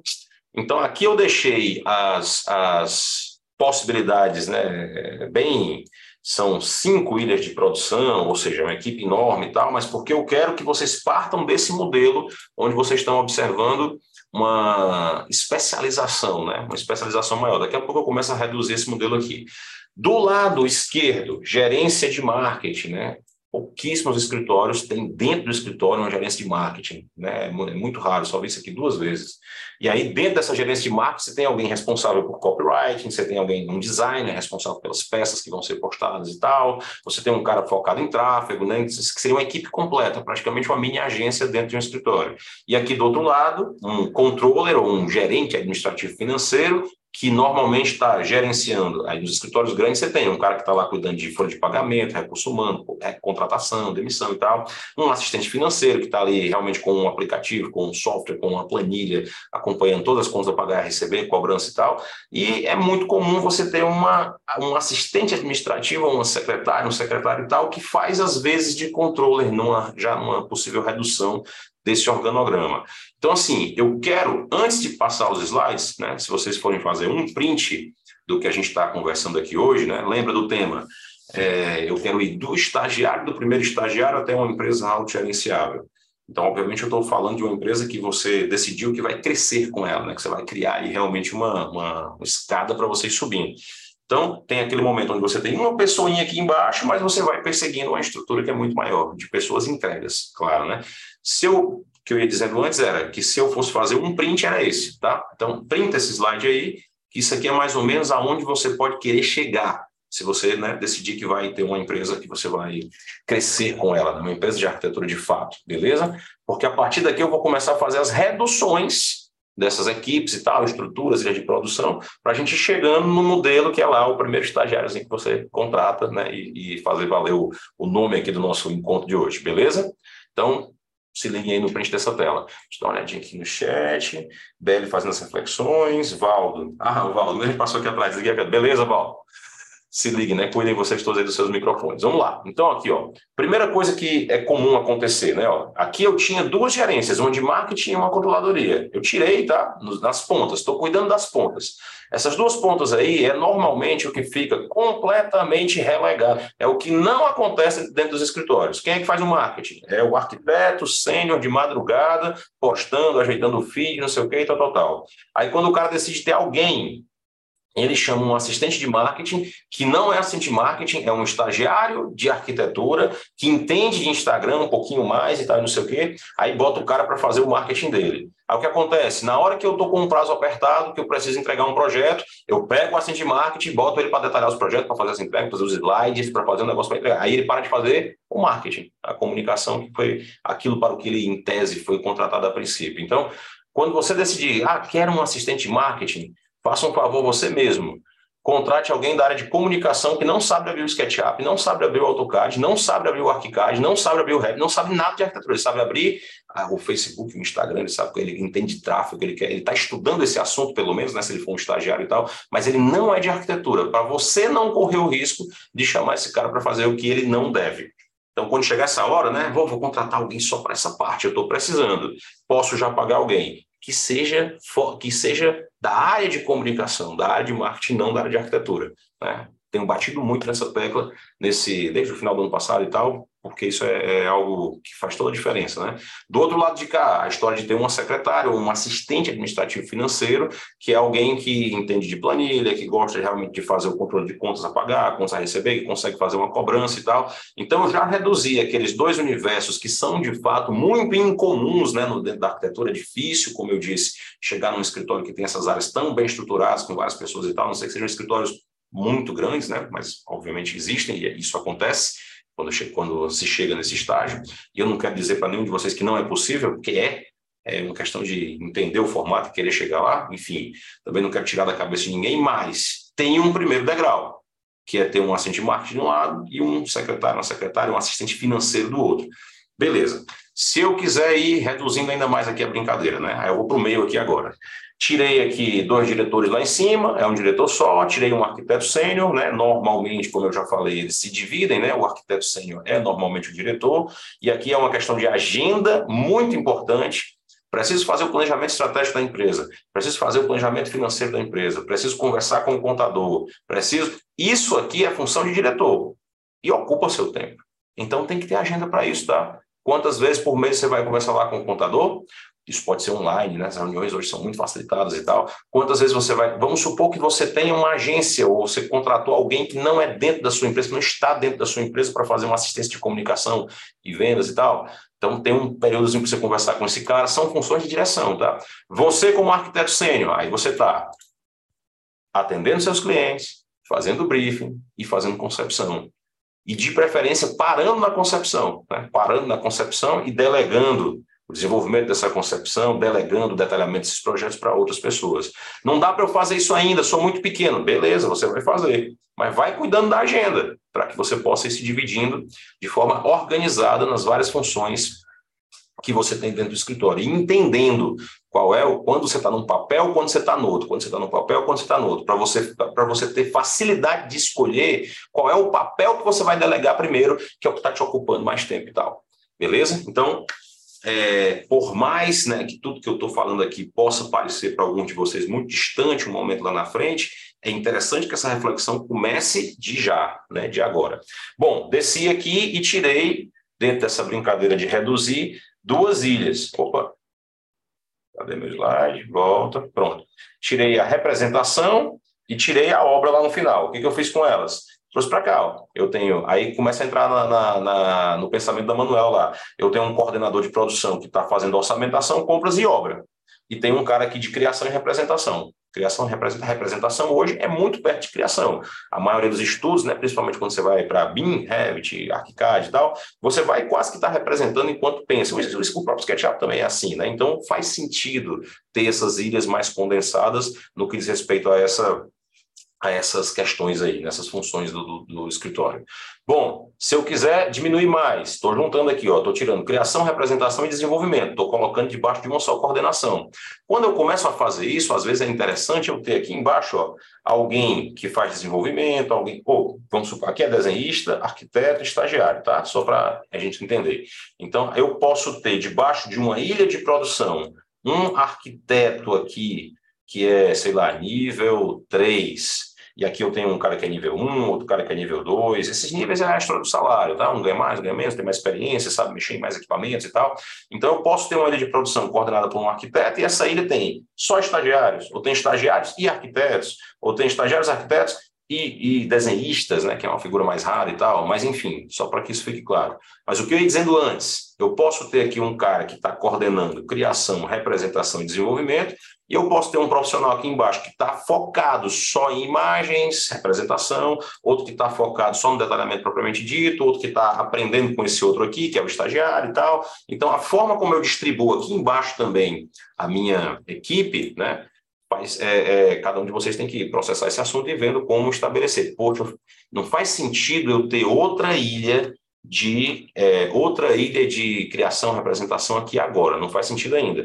Mas essa minha pessoa que está aqui está precisando de ajuda, então eu preciso de outra, outro estagiário, eu preciso de outro arquiteto, eu preciso, pô, tenho que abrir mão de ter arquiteto aqui, esse cara está precisando de alguém que entregue precisa de menos revisão, melhor eu partir para um arquiteto de fato, com um pouco mais de experiência. Então, a reflexão que você vai fazendo aqui embaixo, né, sobre a, forma, a formatação da equipe, é definidora, né? Eu posso decidir ter outra ilha, outra ilhazinha aqui, ou eu posso decidir aumentar horizontalmente a capacidade de uma ilha. Isso tudo são reflexões filosóficas, né, por assim dizer, que você precisa fazer a depender da forma como você quer estruturar o escritório. Muito bem. Então, do outro lado aqui eu tenho um CP em orçamentação, compras e obra, e se eu quiser é, reduzir ainda mais, eu posso ter uma única ilha que ela cuida de criação, representação, desenvolvimento, compras e obra. Chegou mais ou menos no modelo que a Manuela estava falando lá atrás. E eu posso decidir que, na verdade, quando eu vou crescendo, eu cresço horizontalmente com essas ilhas que são é, mais holísticas e que conseguem fazer de tudo um pouco e conseguem levar um projeto do começo até o final. Decisões que vocês precisam tomar, né? Agora, uma coisa a gente precisa entender, né? A partir desse desenho que está na tela aqui, que é a menor estrutura possível de um escritório de arquitetura, que, é que eu quero dizer com menor estrutura possível? Eu quero dizer que nenhum dos papéis que está representado, expresso aqui nesse slide, ele deixa de existir. Mas, Tiago, aí tem uma, duas, três, quatro, cinco, seis, sete, oito, nove pessoas. Eu não tenho nove pessoas, eu tenho três, e o meu escritório funciona. Entenda o que eu disse. Nenhum papel que está aqui deixa de existir. O que, que acontece, então, a partir desse momento? Você começa a não ter pessoas, uma pessoa individual exclusiva dentro de cada papel. Então, obviamente, você pode ser um arquiteto sênior com um estagiário, mas tem hora que você vai estar gerenciando as entregas, controlando o cronograma, fazendo o macroplanejamento, dividindo as tarefas, ensinando o estagiário. Você está sendo gerente de sala técnica. Vai ter uma hora que você vai estar concebendo o projeto, você vai estar sendo arquiteto de criação, vai ter uma hora que você vai estar detalhando, você vai estar, na, você vai estar sentado na cadeira com os sapatos né, de desenvolvimento, tem hora que você vai estar acompanhando obra, tem hora... então, na hora que você está é, na hora que você entende que você tem vários papéis e que você está acumulando todos eles debaixo do braço, você começa a ganhar consciência de que você pode distribuir esses papéis, você começa a escolher qual é o papel que você vai entregar primeiro. Essa é a brincadeira. Deu para entender o que eu quis dizer com isso aqui? Se não, vão colocando aí no chat. Beleza? Bom, aquele slide inicial é o slide que eu, que eu acho que era o mais interessante assim, de vocês terem como referência. Eu tinha um exercício para fazer no Miro, mas eu estou muito atento aqui à, questão do, do, dos horários, então eu não vou partir para o Miro aqui agora, não. Eu vou preferir abrir aqui a conversa para ver se vocês têm alguma dúvida. Aí, em outro, a gente vai se encontrar várias vezes esse ano, a gente vai fazendo exercício todo mundo junto depois. Que eu ia criar aqui dois escritórios, como se fosse um de interiores e outro de edificações, um focado em residencial interiores, outro focado em mercado imobiliário. Aí fazer aquelas equipes tá, para vocês trabalharem. Mas se a gente fizer isso agora, a gente vai, vai passar muito do nosso horário. Já vai dar Ah, não! Eu tô. Peraí, eu prometi que eu ia. Não, tá certo, 20 horas, né? 20 horas. Ok. 20 horas foi o limite, quero manter esse limite. Eu olhei aqui para o relógio achei que era 20 e 30, mas, mas vamos embora. Vai, dúvidas aqui. Vou pular o exercício e depois faço as últimas considerações. Abrir vocês para Você colocou no chat, Tiago, que tem uma dúvida. Rita. Tiago, queria tirar uma dúvida. Rita, é Rita Braga, é? Cadê tu? Será que é ela? Solta esse microfone, Rita. Oi, Tiago, sou eu mesma. tudo bem? Tudo Deixa eu bom? te perguntar uma coisa, tudo jóia.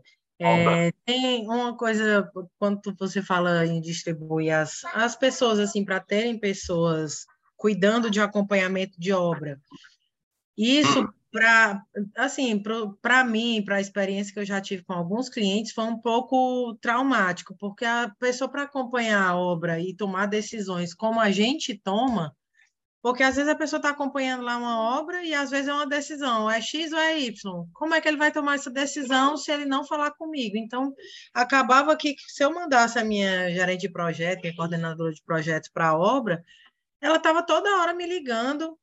Rita, aconteceu isso. Rita, aconteceu aquilo. Rita, o que, é que eu resolvo disso? O que, é que eu resolvo daquilo? Porque ela não tem assim, é, é, já é uma pessoa super experiente, já está comigo há muito tempo, mas ainda assim não tem a expertise que a gente tem, talvez não sei, eu, eu nem sei, é, é, assim, é uma pessoa que é, é desenrolada e tudo, mas assim, toda hora a pessoa ficava me ligando e o cliente não ficava seguro.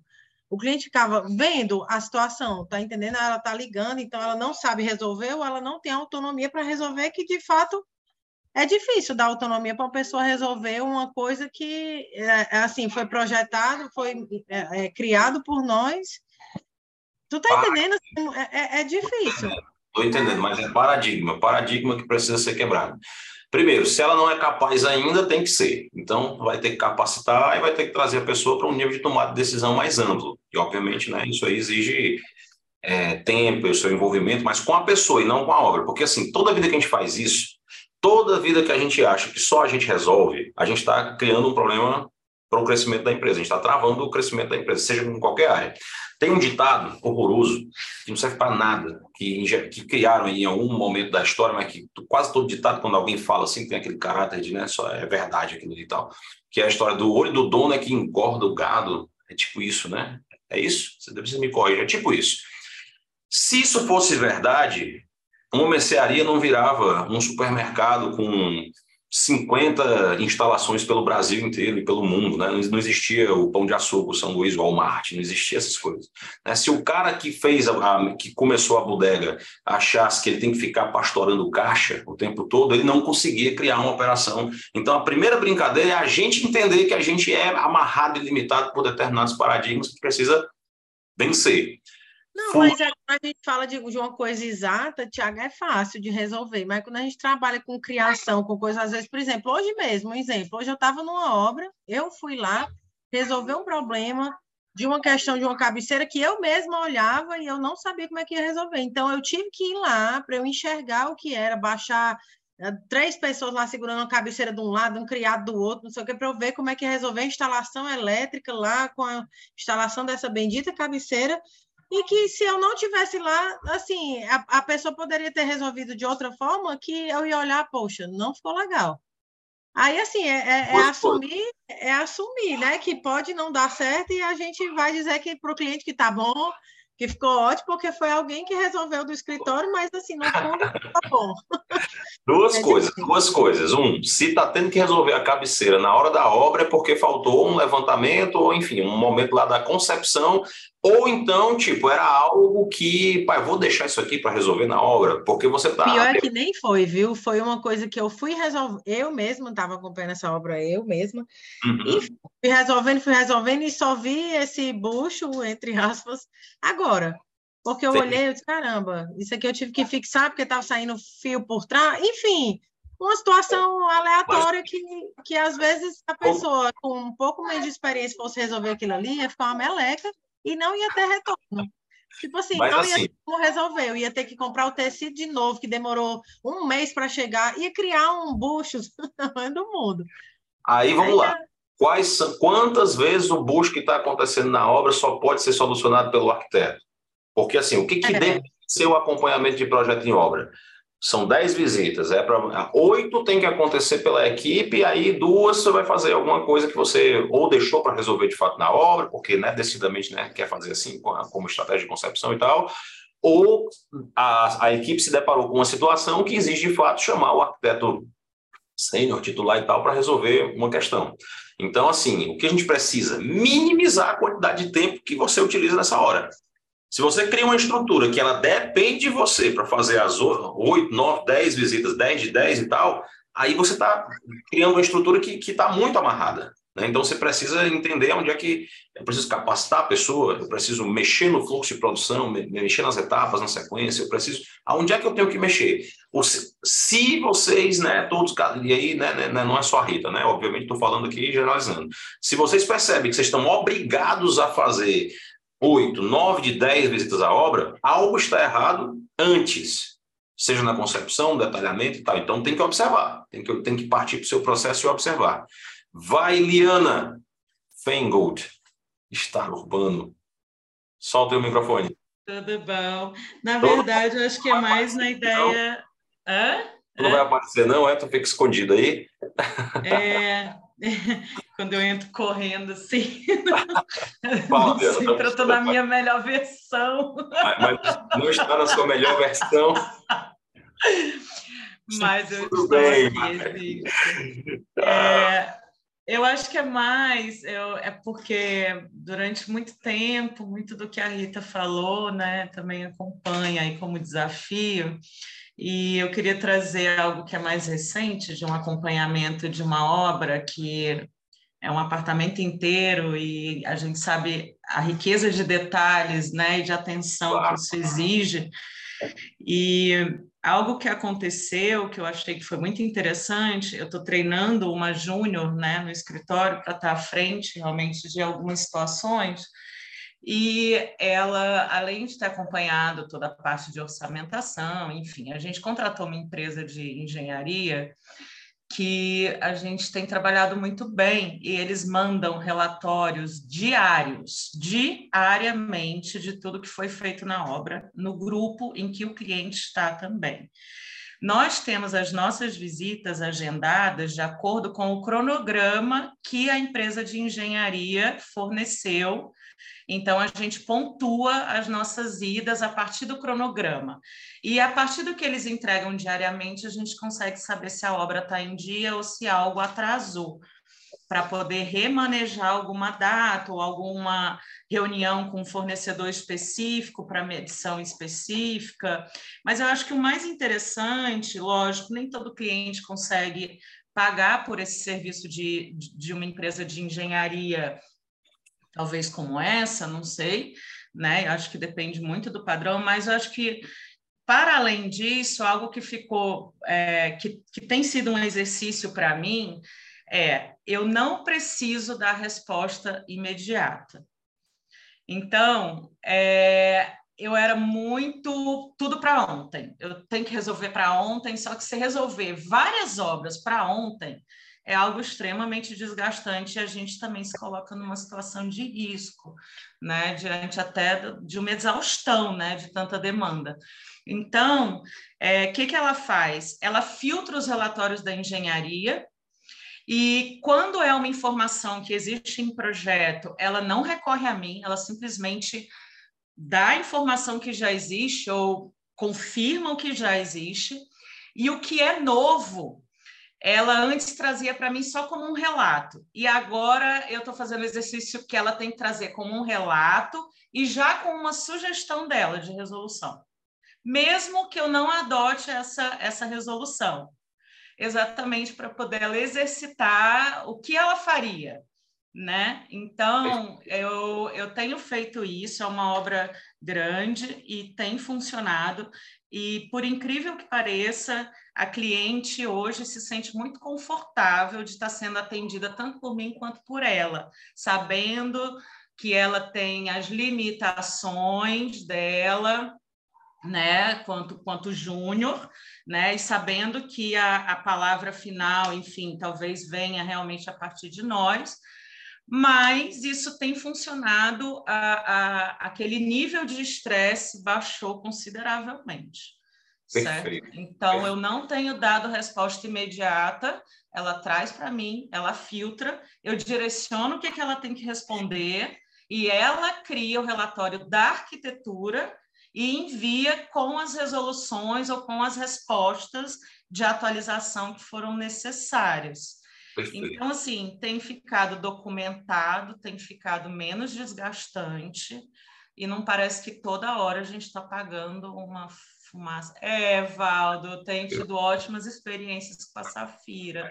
O Valdo estava dizendo aqui que trabalha com essa mesma equipe sua, né? Que no caso é essa. É, eles são Legal. extremamente organizados e, assim, já é a nossa segunda obra com eles. A gente já tinha feito outras coisas juntos, mas não oficialmente como Safira mas já é a segunda obra que a gente pega e eles realmente têm deixado os clientes muito seguros com os relatórios diários, principalmente quando os clientes não moram em Fortaleza.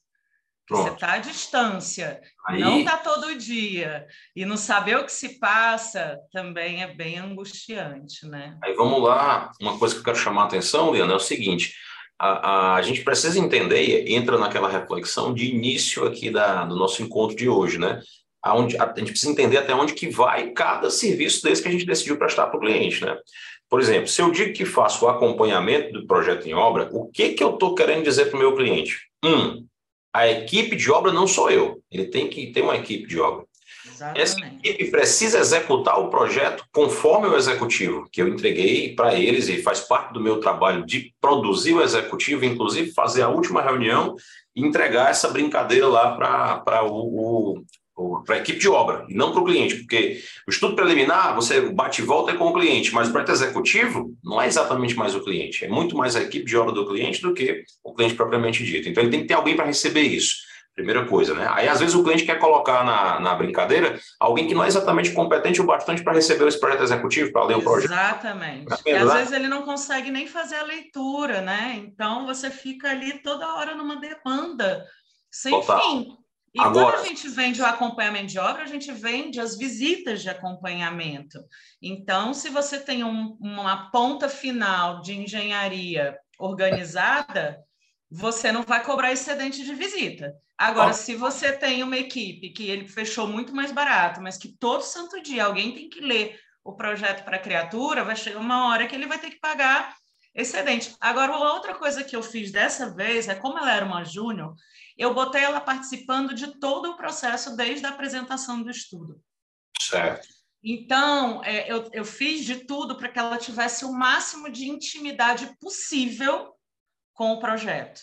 Uhum. Então, eu também dei segurança para alguém da minha equipe, porque você tacar no fogo uma pessoa lá na obra, que ela vai ter poucos dias para ler um projeto, que ela não entende ainda do perfil do cliente, que ela não sabe o que, que ela vai encontrar pela frente, também para quem está né, tá dentro da equipe com essa responsabilidade, a gente precisa cuidar também, né? Então, desde o princípio, eu envolvi ela em todos os processos. Massa, muito bem. E o que eu ia dizendo antes, assim, nessa mesma linha, é primeiro, é você tratou de capacitar a pessoa, né? Capacitar a sua pessoa para que ela fosse se desenvolvendo com o tempo e tal, e sendo mais capaz de, de fato, fazer o acompanhamento. Mas, independentemente disso, se você tem uma equipe maior, se você tem uma pessoa que pode focar exclusiva, especificamente nisso, ou enfim, nem está especificamente nisso, mas também tem isso como atribuição do cargo e tal, independentemente disso, tem que ficar muito claro para o cliente até onde você vai. Cliente, vem cá, tu quer levar uma galera aí para fazer essa obra que não é exatamente o pessoal adequado. Ok, você quer economizar. Agora entenda, o meu serviço de suporte ao, né, ao acompanhamento desse projeto em obra ele vai até aqui. Se você precisar de mais, é, você vai ter que pagar mais por isso também. Então, também fica uma decisão sua. Você quer usar mais arquiteto para ficar ensinando a sua equipe e tal, ou você quer usar menos arquiteto e já contratar alguém competente? Então, esse balanço ele precisa ser feito por você, que é o primeiro técnico que com quem o cliente conversa né, sobre a obra que ele quer colocar no mundo e tal. Então você tem que ajudar o cara a decidir, mas você também tem que deixar muito claro até onde você vai. É o que eu estou dizendo. Se você está sendo acionado todo dia para fazer, é porque não não está legal. A obra, o fato, a, a equipe que está lá conduzindo não está legal. E quando é que você tem? É, é, você pode ter sistematizado, de acordo com o cronograma de obra, visitas que são de simples conferência. Vou mandar uma pessoa lá que vai bater umas fotos, verificar se isso está no lugar certo, se as cotas estão sendo acompanhadas, se as soluções, né, os materiais e tal, né? E essa pessoa pode voltar para o escritório com uma, ó, é, um relatório que a gente chama de inconsistência, né? Ó, a gente foi lá hoje e esse aqui tá ok, esse aqui tá ok, esse aqui tá ok, mas essa paginação aqui não está acontecendo. Esse material aqui, o cara. Essas inconsistências, o, o, arquiteto vai, no final das contas, ver isso aí e vai dizer: pô, peraí, aqui eu preciso conversar com o cliente. A turma da obra está fazendo besteira. Aí você vai entrar. Então, como é o teu acompanhamento? Tu precisa fazer as 10, 10 de 10 visitas, ou dá para colocar alguém para fazer ali 7, 8, e aí de vez em quando você vai lá de fato resolver o que só um arquiteto pode resolver. Então, tentem e fazer. sentido do cliente, né, Tiago? Eu tenho, por exemplo, um cliente que ele não aceita que outro atendimento. Certo. É, se eu mando outras pessoas, ele fala: não, se é para mandar para conferir, tudo bem. Mas quando é para decidir, quando é para dialogar, reunião comigo é você. Tá bom, então você é, aí ele paga mais caro, porque aí a visita que ele podia estar tá pagando de um estagiário ou de um júnior, ele está pagando de um sênior, mas daí é uma questão é. dele, né? É uma questão dele, perfeitamente. Isso fica claro, né? É ele que escolhe. Né? Ele que tá é ele que escolhe. Aí uma outra, uma outra coisa para eu passar a palavra aqui para a Manuela e a gente encerrar essa, essa rodada aqui, senão não dá tempo de gente. Ó, já passou das 20, eu quero ver se eu consigo segurar esses horários. é, uma outra coisa que eu acho que é muito importante vocês também é, é sempre, sempre observarem quando vocês estão lidando com o cliente nessa parte de obra, é o relatório propriamente dito tem que existir relatório, senão não tem acompanhamento. Não fica claro para o cliente que você fez uma, duas, três, dez visitas, não fica claro para o cliente que você que faltam apenas duas ou três horas ou visitas, a depender de como você quer. Esse relatório que, que, que torna palpável aquele trabalho, ele é fundamental, né? Foi falado várias vezes aqui, mas a maioria esmagadora dos escritórios não faz relatório de acompanhamento de obra. Então, cuidado com isso. E a outra coisa, última, que eu acho importante vocês observarem também é o seguinte: quando você faz, é, quando você vende e deixa acordado com o cliente que existe algum tipo de acompanhamento do projeto em obra, tem que ficar hoje, para o modus operandi do mundo, tem que ficar claro se o quanto isso envolve de acompanhamento WhatsApp. Isso é fundamental para vocês. Ah, o cara contratou um acompanhamento de projeto em obra. Pronto, no meu primeiro pacote de acompanhamento em obra, você vai ter uma visita por mês e suporte WhatsApp no horário comercial, sei lá pensem, eu estou querendo né, o tempo todo que vocês reflitam sobre isso. O cliente não contratou nenhum acompanhamento de obra, então, em tese, nem suporte WhatsApp é para ele ter. Né? Entendam o quanto isso é relevante para vocês. Vocês começarem a marcar horas e começarem a perceber o quanto isso consome de equipe, vocês vão ver o quanto é fundamental estar tá com isso muito claro. E, de novo, repito isso muito, não é o cliente que não quer pagar, na maioria dos casos. É a gente que não sabe explicar o serviço que está dentro dele. Na maioria das vezes é a gente que não falou para o cara até onde ele podia ou não podia ir. E aí ele vai, fica fazendo coisas que é, ele acha que pode, e a gente fica reclamando para a parede, para o espelho, para o sócio, para o estagiário, que o cara tá querendo a minha alma, não sei o que, tal, mas nunca você disse para ele até onde ele podia ir. Você nunca deixou isso claro, você nunca explicou de forma lúdica para o cara até onde ele podia ir. Aí você fica se lamuriando com o mundo sobre coisas que ele quer, que ele acha que está no direito dele, às vezes ele não está fazendo nem por mal. Existe o cliente carne de pescoço? Claro que existe. Existe o cliente que, que vai querer lhe espremer? Existe esse cara. Mas é, esse cara não é comum, por incrível que pareça. E parece que esse cara, quando você escuta os arquitetos falando, é a, são a maioria dos clientes. E não é. Não é, não é. A maioria dos clientes eles são pessoas honestas que estão contratando um serviço de altíssimo padrão, que é arquitetura, um serviço que é caro, um serviço que nem 20% da população acaba conseguindo aderir. São pessoas que conseguem entender perfeitamente até onde é que vai, onde é que começa, onde é que termina um serviço, mas que muitas vezes não recebem a explicação devida. Manuela, fala tu aí para a gente voltar aqui para os últimos slides que eu tenho umas considerações importantes que eu quero botar para vocês. Eu vou ser rápida, que acabou que vocês falaram de tudo um pouco. Ah. Mas era para o gatilho, era falar se, se, seria uma opção a gente colocar ou na proposta ou em alguma outra coisa, porque também a gente falou que a proposta tem que ser curta, né, tem que ser pequena, mas é. de colocar quantidade de visitas, é, é, é, é, tantas visitas vão ser pelos diretores, por exemplo, e tantas vão ser pelo o, o coordenador daquele projeto, né? Porque poderia ser uma opção para o cliente saber desde o início, né? Sim, é a história da reflexão sobre como funciona. Olha, o meu serviço de acompanhamento consiste no seguinte: eu vou fazer tantas visitas de simples acompanhamento, simples conferência, depois vai ter uma visita minha para discussão disso, vai ter uma reunião, não sei das quantas, na etapa tal. Mas é um trabalho de cada um de vocês realmente parar e desenhar o serviço, né? Como é o meu acompanhamento de obra? Ele consiste em quê? Quais são os entregáveis, né? Onde ele começa, onde ele termina, o que, que o cliente recebe e tal. Não vejo isso na maioria esmagadora dos escritórios. Não existe uma descrição clara, objetiva, coerente, moderna sobre o acompanhamento do projeto em obra. E tá bom de vencermos essa etapa, né? Isso precisa existir. Muito bem. Eu, rapidinho, Oi, Manuel, isso proposta? Sim, isso tem que estar na proposta, explicitado, né? Explicado para o cliente. Vão aparecendo aí para a gente bater a foto? Vão. Antes de eu voltar para os slides, que quando eu voltar para os slides, eu não, não volto mais, não, não volto mais para cá para fazer foto. Cheguem aí, os que estão presentes e podem ligar a câmera.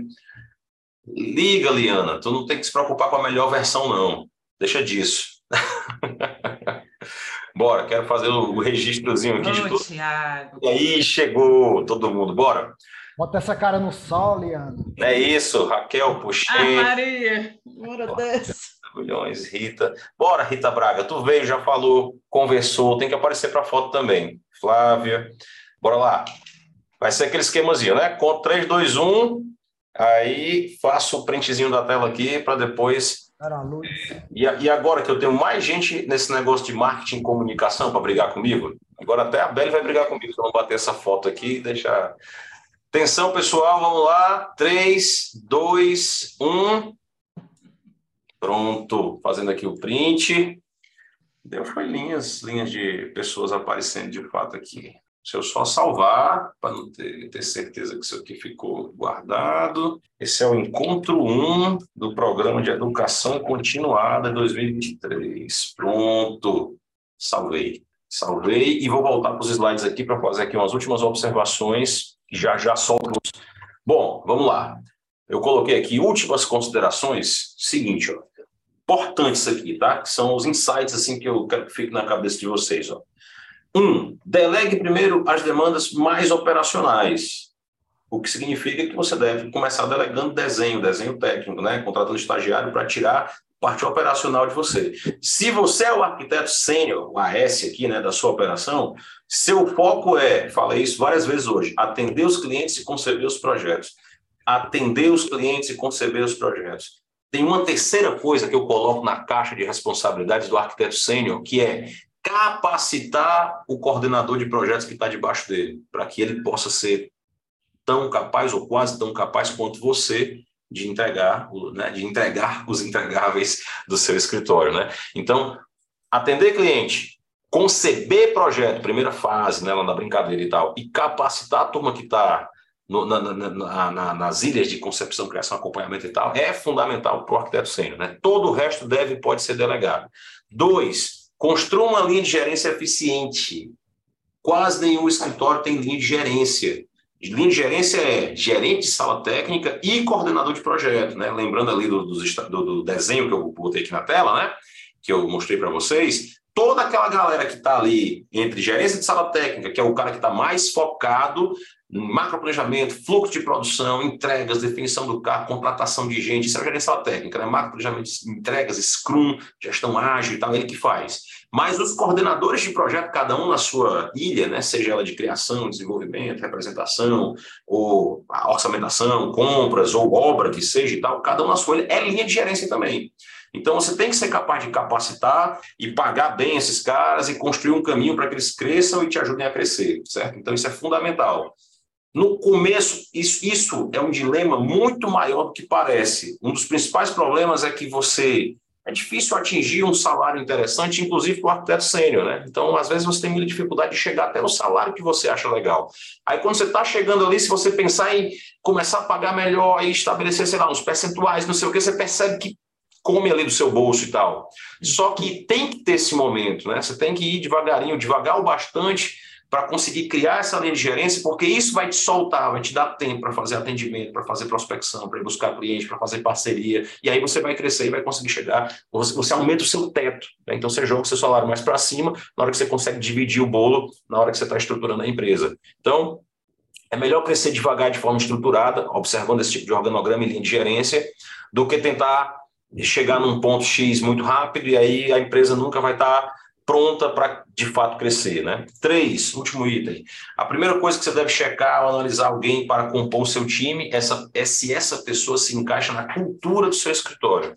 Então, assim, a gente tem um discurso muito forte sobre cultura que não, não, não cabia dentro do tempo que a gente estruturou aqui para esse nosso primeiro encontro e tal, e vai ter outros encontros especificamente sobre isso mais na frente, mas eu não queria deixar de citar isso aqui, né? Você só consegue é, crescer de verdade, crescer de forma estruturada, se você contratar as pessoas, se você observar se as pessoas que estão chegando no seu time respiram os mesmos valores que você. Então, isso é fundamental. O cara pode ser o melhor técnico do mundo, se ele não acredita no mesmo modelo de atendimento que você, se ele não acredita né, na forma de interagir com os clientes ou com os coleguinhas do lado, se ele não acredita no mesmo, não acredita no mesmo padrão de arquitetura que você, vai dar muito trabalho essa pessoa. Ela não vai conseguir nunca chegar onde você precisa e a sua equipe vai ser o tempo todo meio capenga, porque você tem gente ali que precisa explicar demais as coisas porque o cara não respira o mesmo ar. Então, isso é fundamental, né? Não podia deixar assim, né? É como construir um time é, do primeiro estagiário até a linha de gerência, até o alto gerenciável e tal, a gente não poderia deixar de falar de cultura, mas aí tinha que ter outras duas horas aqui para a gente conversar. Então, só por enquanto tenham isso em mente também. Beleza? Vou pular esse slide. Vocês não têm direito a últimas dúvidas. Tem no chat. Se tiver alguém tiver ainda alguma questão, joga aí no chat que a gente vai, eu e a Bela acompanhando vocês aí. Daqui a pouco, se for o caso, retorna. Que aí eu vou aqui para os avisos da casa, últimos avisos. Bora lá, voltando aqui para os slides rapidinho. Preciso deles para ir me lembrando do que eu preciso dizer. Foto, já bati, beleza. Aviso da Inesco. É, próximo encontro do programa de educação continuada. O tema é esse que está aqui: o gerente de sala técnica e o coordenador de projetos, que a gente chama de GST e o CP, né? Abreviando e tal, a base do escritório que quer crescer. Aí eu quero, nesse, nesse próximo encontro, dia 27 de fevereiro, é uma segunda-feira também, a gente fez aquela enquete, né, para saber qual era o melhor dia e tal. Então, vai ser um por mês, o próximo dia 27 de fevereiro, nesse horário, segunda, 18h30 às 20. Às 20. E, enfim, do jeito que a gente fez esse aqui, a gente entendeu que funciona bem. Eu vou criar um grupo, acho que já está criado. Enfim, vocês vão receber. Está criado, está aqui o link. Pronto, vou mandar o link para vocês aqui agora, já nesse minuto. Está aqui o link. Pronto. Vou mandar no chat. Pá, pá, pá, cadê? Está aqui no chat. E vou mandar no grupo. Não, no grupo daqui a pouco eu mando no WhatsApp, porque eu faço essas considerações finais por lá e, e, explico como é que vai ser cada coisa e tal. Mas, enfim, para vocês que estão aqui, vocês vão, quero participar do próximo encontro, cai dentro desse outro grupo. Esse grupo aqui do primeiro encontro a gente vai matar, grupo temporário e tal, aí vocês vão chegar lá dentro do outro, que aí eu vou abrir um pouquinho para pergunta esse aqui e tal, a ideia vai ser sempre essa, grupos temporários e que, e que se acabam, né, depois do, do encontro propriamente dito. Aí nós temos o grupo de contato arquiteto gestor, que a maioria de vocês acho que já está lá e já conhece e tal, que é o grupo perene, né? ou seja, quero ficar recebendo as coisas da Inesco, a gente, como eu sempre digo também, não perturbamos muito ninguém, né? a gente manda só coisa de interesse de gestão e tal, os avisos dos webinários, enfim, quero participar, quero ficar escutando sempre esses avisos aí da Inesco. Entra nesse grupo que eu mandei no chat aí agora, que é o arquiteto gestor. Esse grupo não se acaba, né? ele é perene de fato. Beleza? agenda de cursos, vamos lá. Próximo curso, dia 18 do 2, sábado, estamos montando uma turma com 10 pessoas para fazer o planejamento estratégico. Postergamos a data para formar essa galera. Está muito bacana esse curso, planejamento estratégico, de uma forma imersiva, né? Vamos ficar juntos de 9 da manhã até às 19, tratando de todas, todas as etapas e entregando todos os formulários necessários para vocês, todos os canvas necessários e tal dentro do Miro, para vocês conseguirem fazer o planejamento estratégico das empresas de vocês. É um tema de... né? Esse aí? Presencial, presencial em Fortaleza, né? Presencial em Fortaleza, dia 18 do 2, sábado. Quem tiver interesse nesse aqui, vai dando um toque ali para a gente, para a gente entender né, como é que é, quantas pessoas estão para essa turma. É, gestão de sala técnica, aí temos algumas turmas aí já no calendário. Em São Paulo, dia 14 e 15 de abril, acho que não tem ninguém aqui de São Paulo, pelo menos não consegui perceber na lista, na lista lá da, da, dos presentes e tal, mas enfim, né, já estamos com essa turma aí, formando essa turma lá. Em Fortaleza, 10 e 11 de março, antes, né, e online de 20 a 24. Então, tem essas três turmas do gestão de sala técnica em formação. Só ir lá no site da gente também fazer a inscrição quem quiser. Muitos de vocês já passaram por algum, algum ou alguns desses workshops e tal, então indica os coleguinhas aí para chegar perto aqui de nós, né? E o Gestão para Vendas, que vai acontecer lá nos dias 22 a 26 do 5, beleza? Pronto. Agenda de cursos é essa. Grupos de interesse. Ah, isso aqui é legal. Uma coisa que a gente começou a montar esse ano aqui para o comercial, e eu vou mandar para vocês. Ah, tem, quero fazer gestão de sala técnica, mas vi aí o investimento e tal me interessa muito, macro planejamento, Scrum, gestão de pessoas, mas não estou pronto para investir agora. A gente montou um grupo que também é perene agora, tenho interesse em gestão de sala técnica, só cair aqui dentro desse grupo, vou mandar o link já já. Tenho interesse no gestão para vendas. Aí a gente, dentro desses grupos aqui, vai ficar a turma, já tem uma galera lá, que está querendo saber quando é que abre a próxima, a próxima leva de matrículas. Então, se você né, ficou interessado, quer fazer, mas não é agora né, mas quer receber informação em primeira mão, é só cair dentro desses grupos aqui. Planejamento, gestão para vendas e sala técnica, né? Da mesma forma, vou pegar aqui os três links, esses três pontinhos aqui, e vou mandar lá no chat. Só cair depois no chat aí. Beleza? Muito bem. Opa, o que eu fiz? Voltando aqui para os slides. muito bem, era o último slide. É isto, turma. Muito obrigado pela presença de vocês hoje. Foi bom? Deu para ou revisar ou pegar conceitos novos aí? Show, maravilha. Fico feliz, fico feliz. Pois, Beli, nossa missão agora é manter essa comunidade junta, viu? Perto eu mandei de novo aqui o link do formulário, eu tenho aqui, ó, link para eu te conhecer e mandar a lista de dúvida para te gravar, viu? É para obrigar. Isso aí mesmo. A gente quer, viu, com esse trabalho novo, primeiro, obviamente, né, é colocar em vídeo, explicar, chamar mais pessoas para perto, é, é, claro, né? Mas a gente quer muito entender de vocês sobre o que, que vocês querem ouvir, tá? Então, vai nesse link da Beli. a Rita perguntou, sábado, dia 18 de fevereiro, é sábado de carnaval? Que é a data do ah, será, que, será que quando eu passei isso para frente eu não percebi isso? Pedro, caramba, me ajuda. Tá por aí? Tô por fora de carnaval. É carnaval. Isso. Olha, meu Deus, esse data vai mudar. data vai mudar com certeza. Ainda bem que a Rita se tocou disso. Calma, eu, Rita. Tá vendo? Eu, eu mereço um brinde agora. Eu mereço um brinde.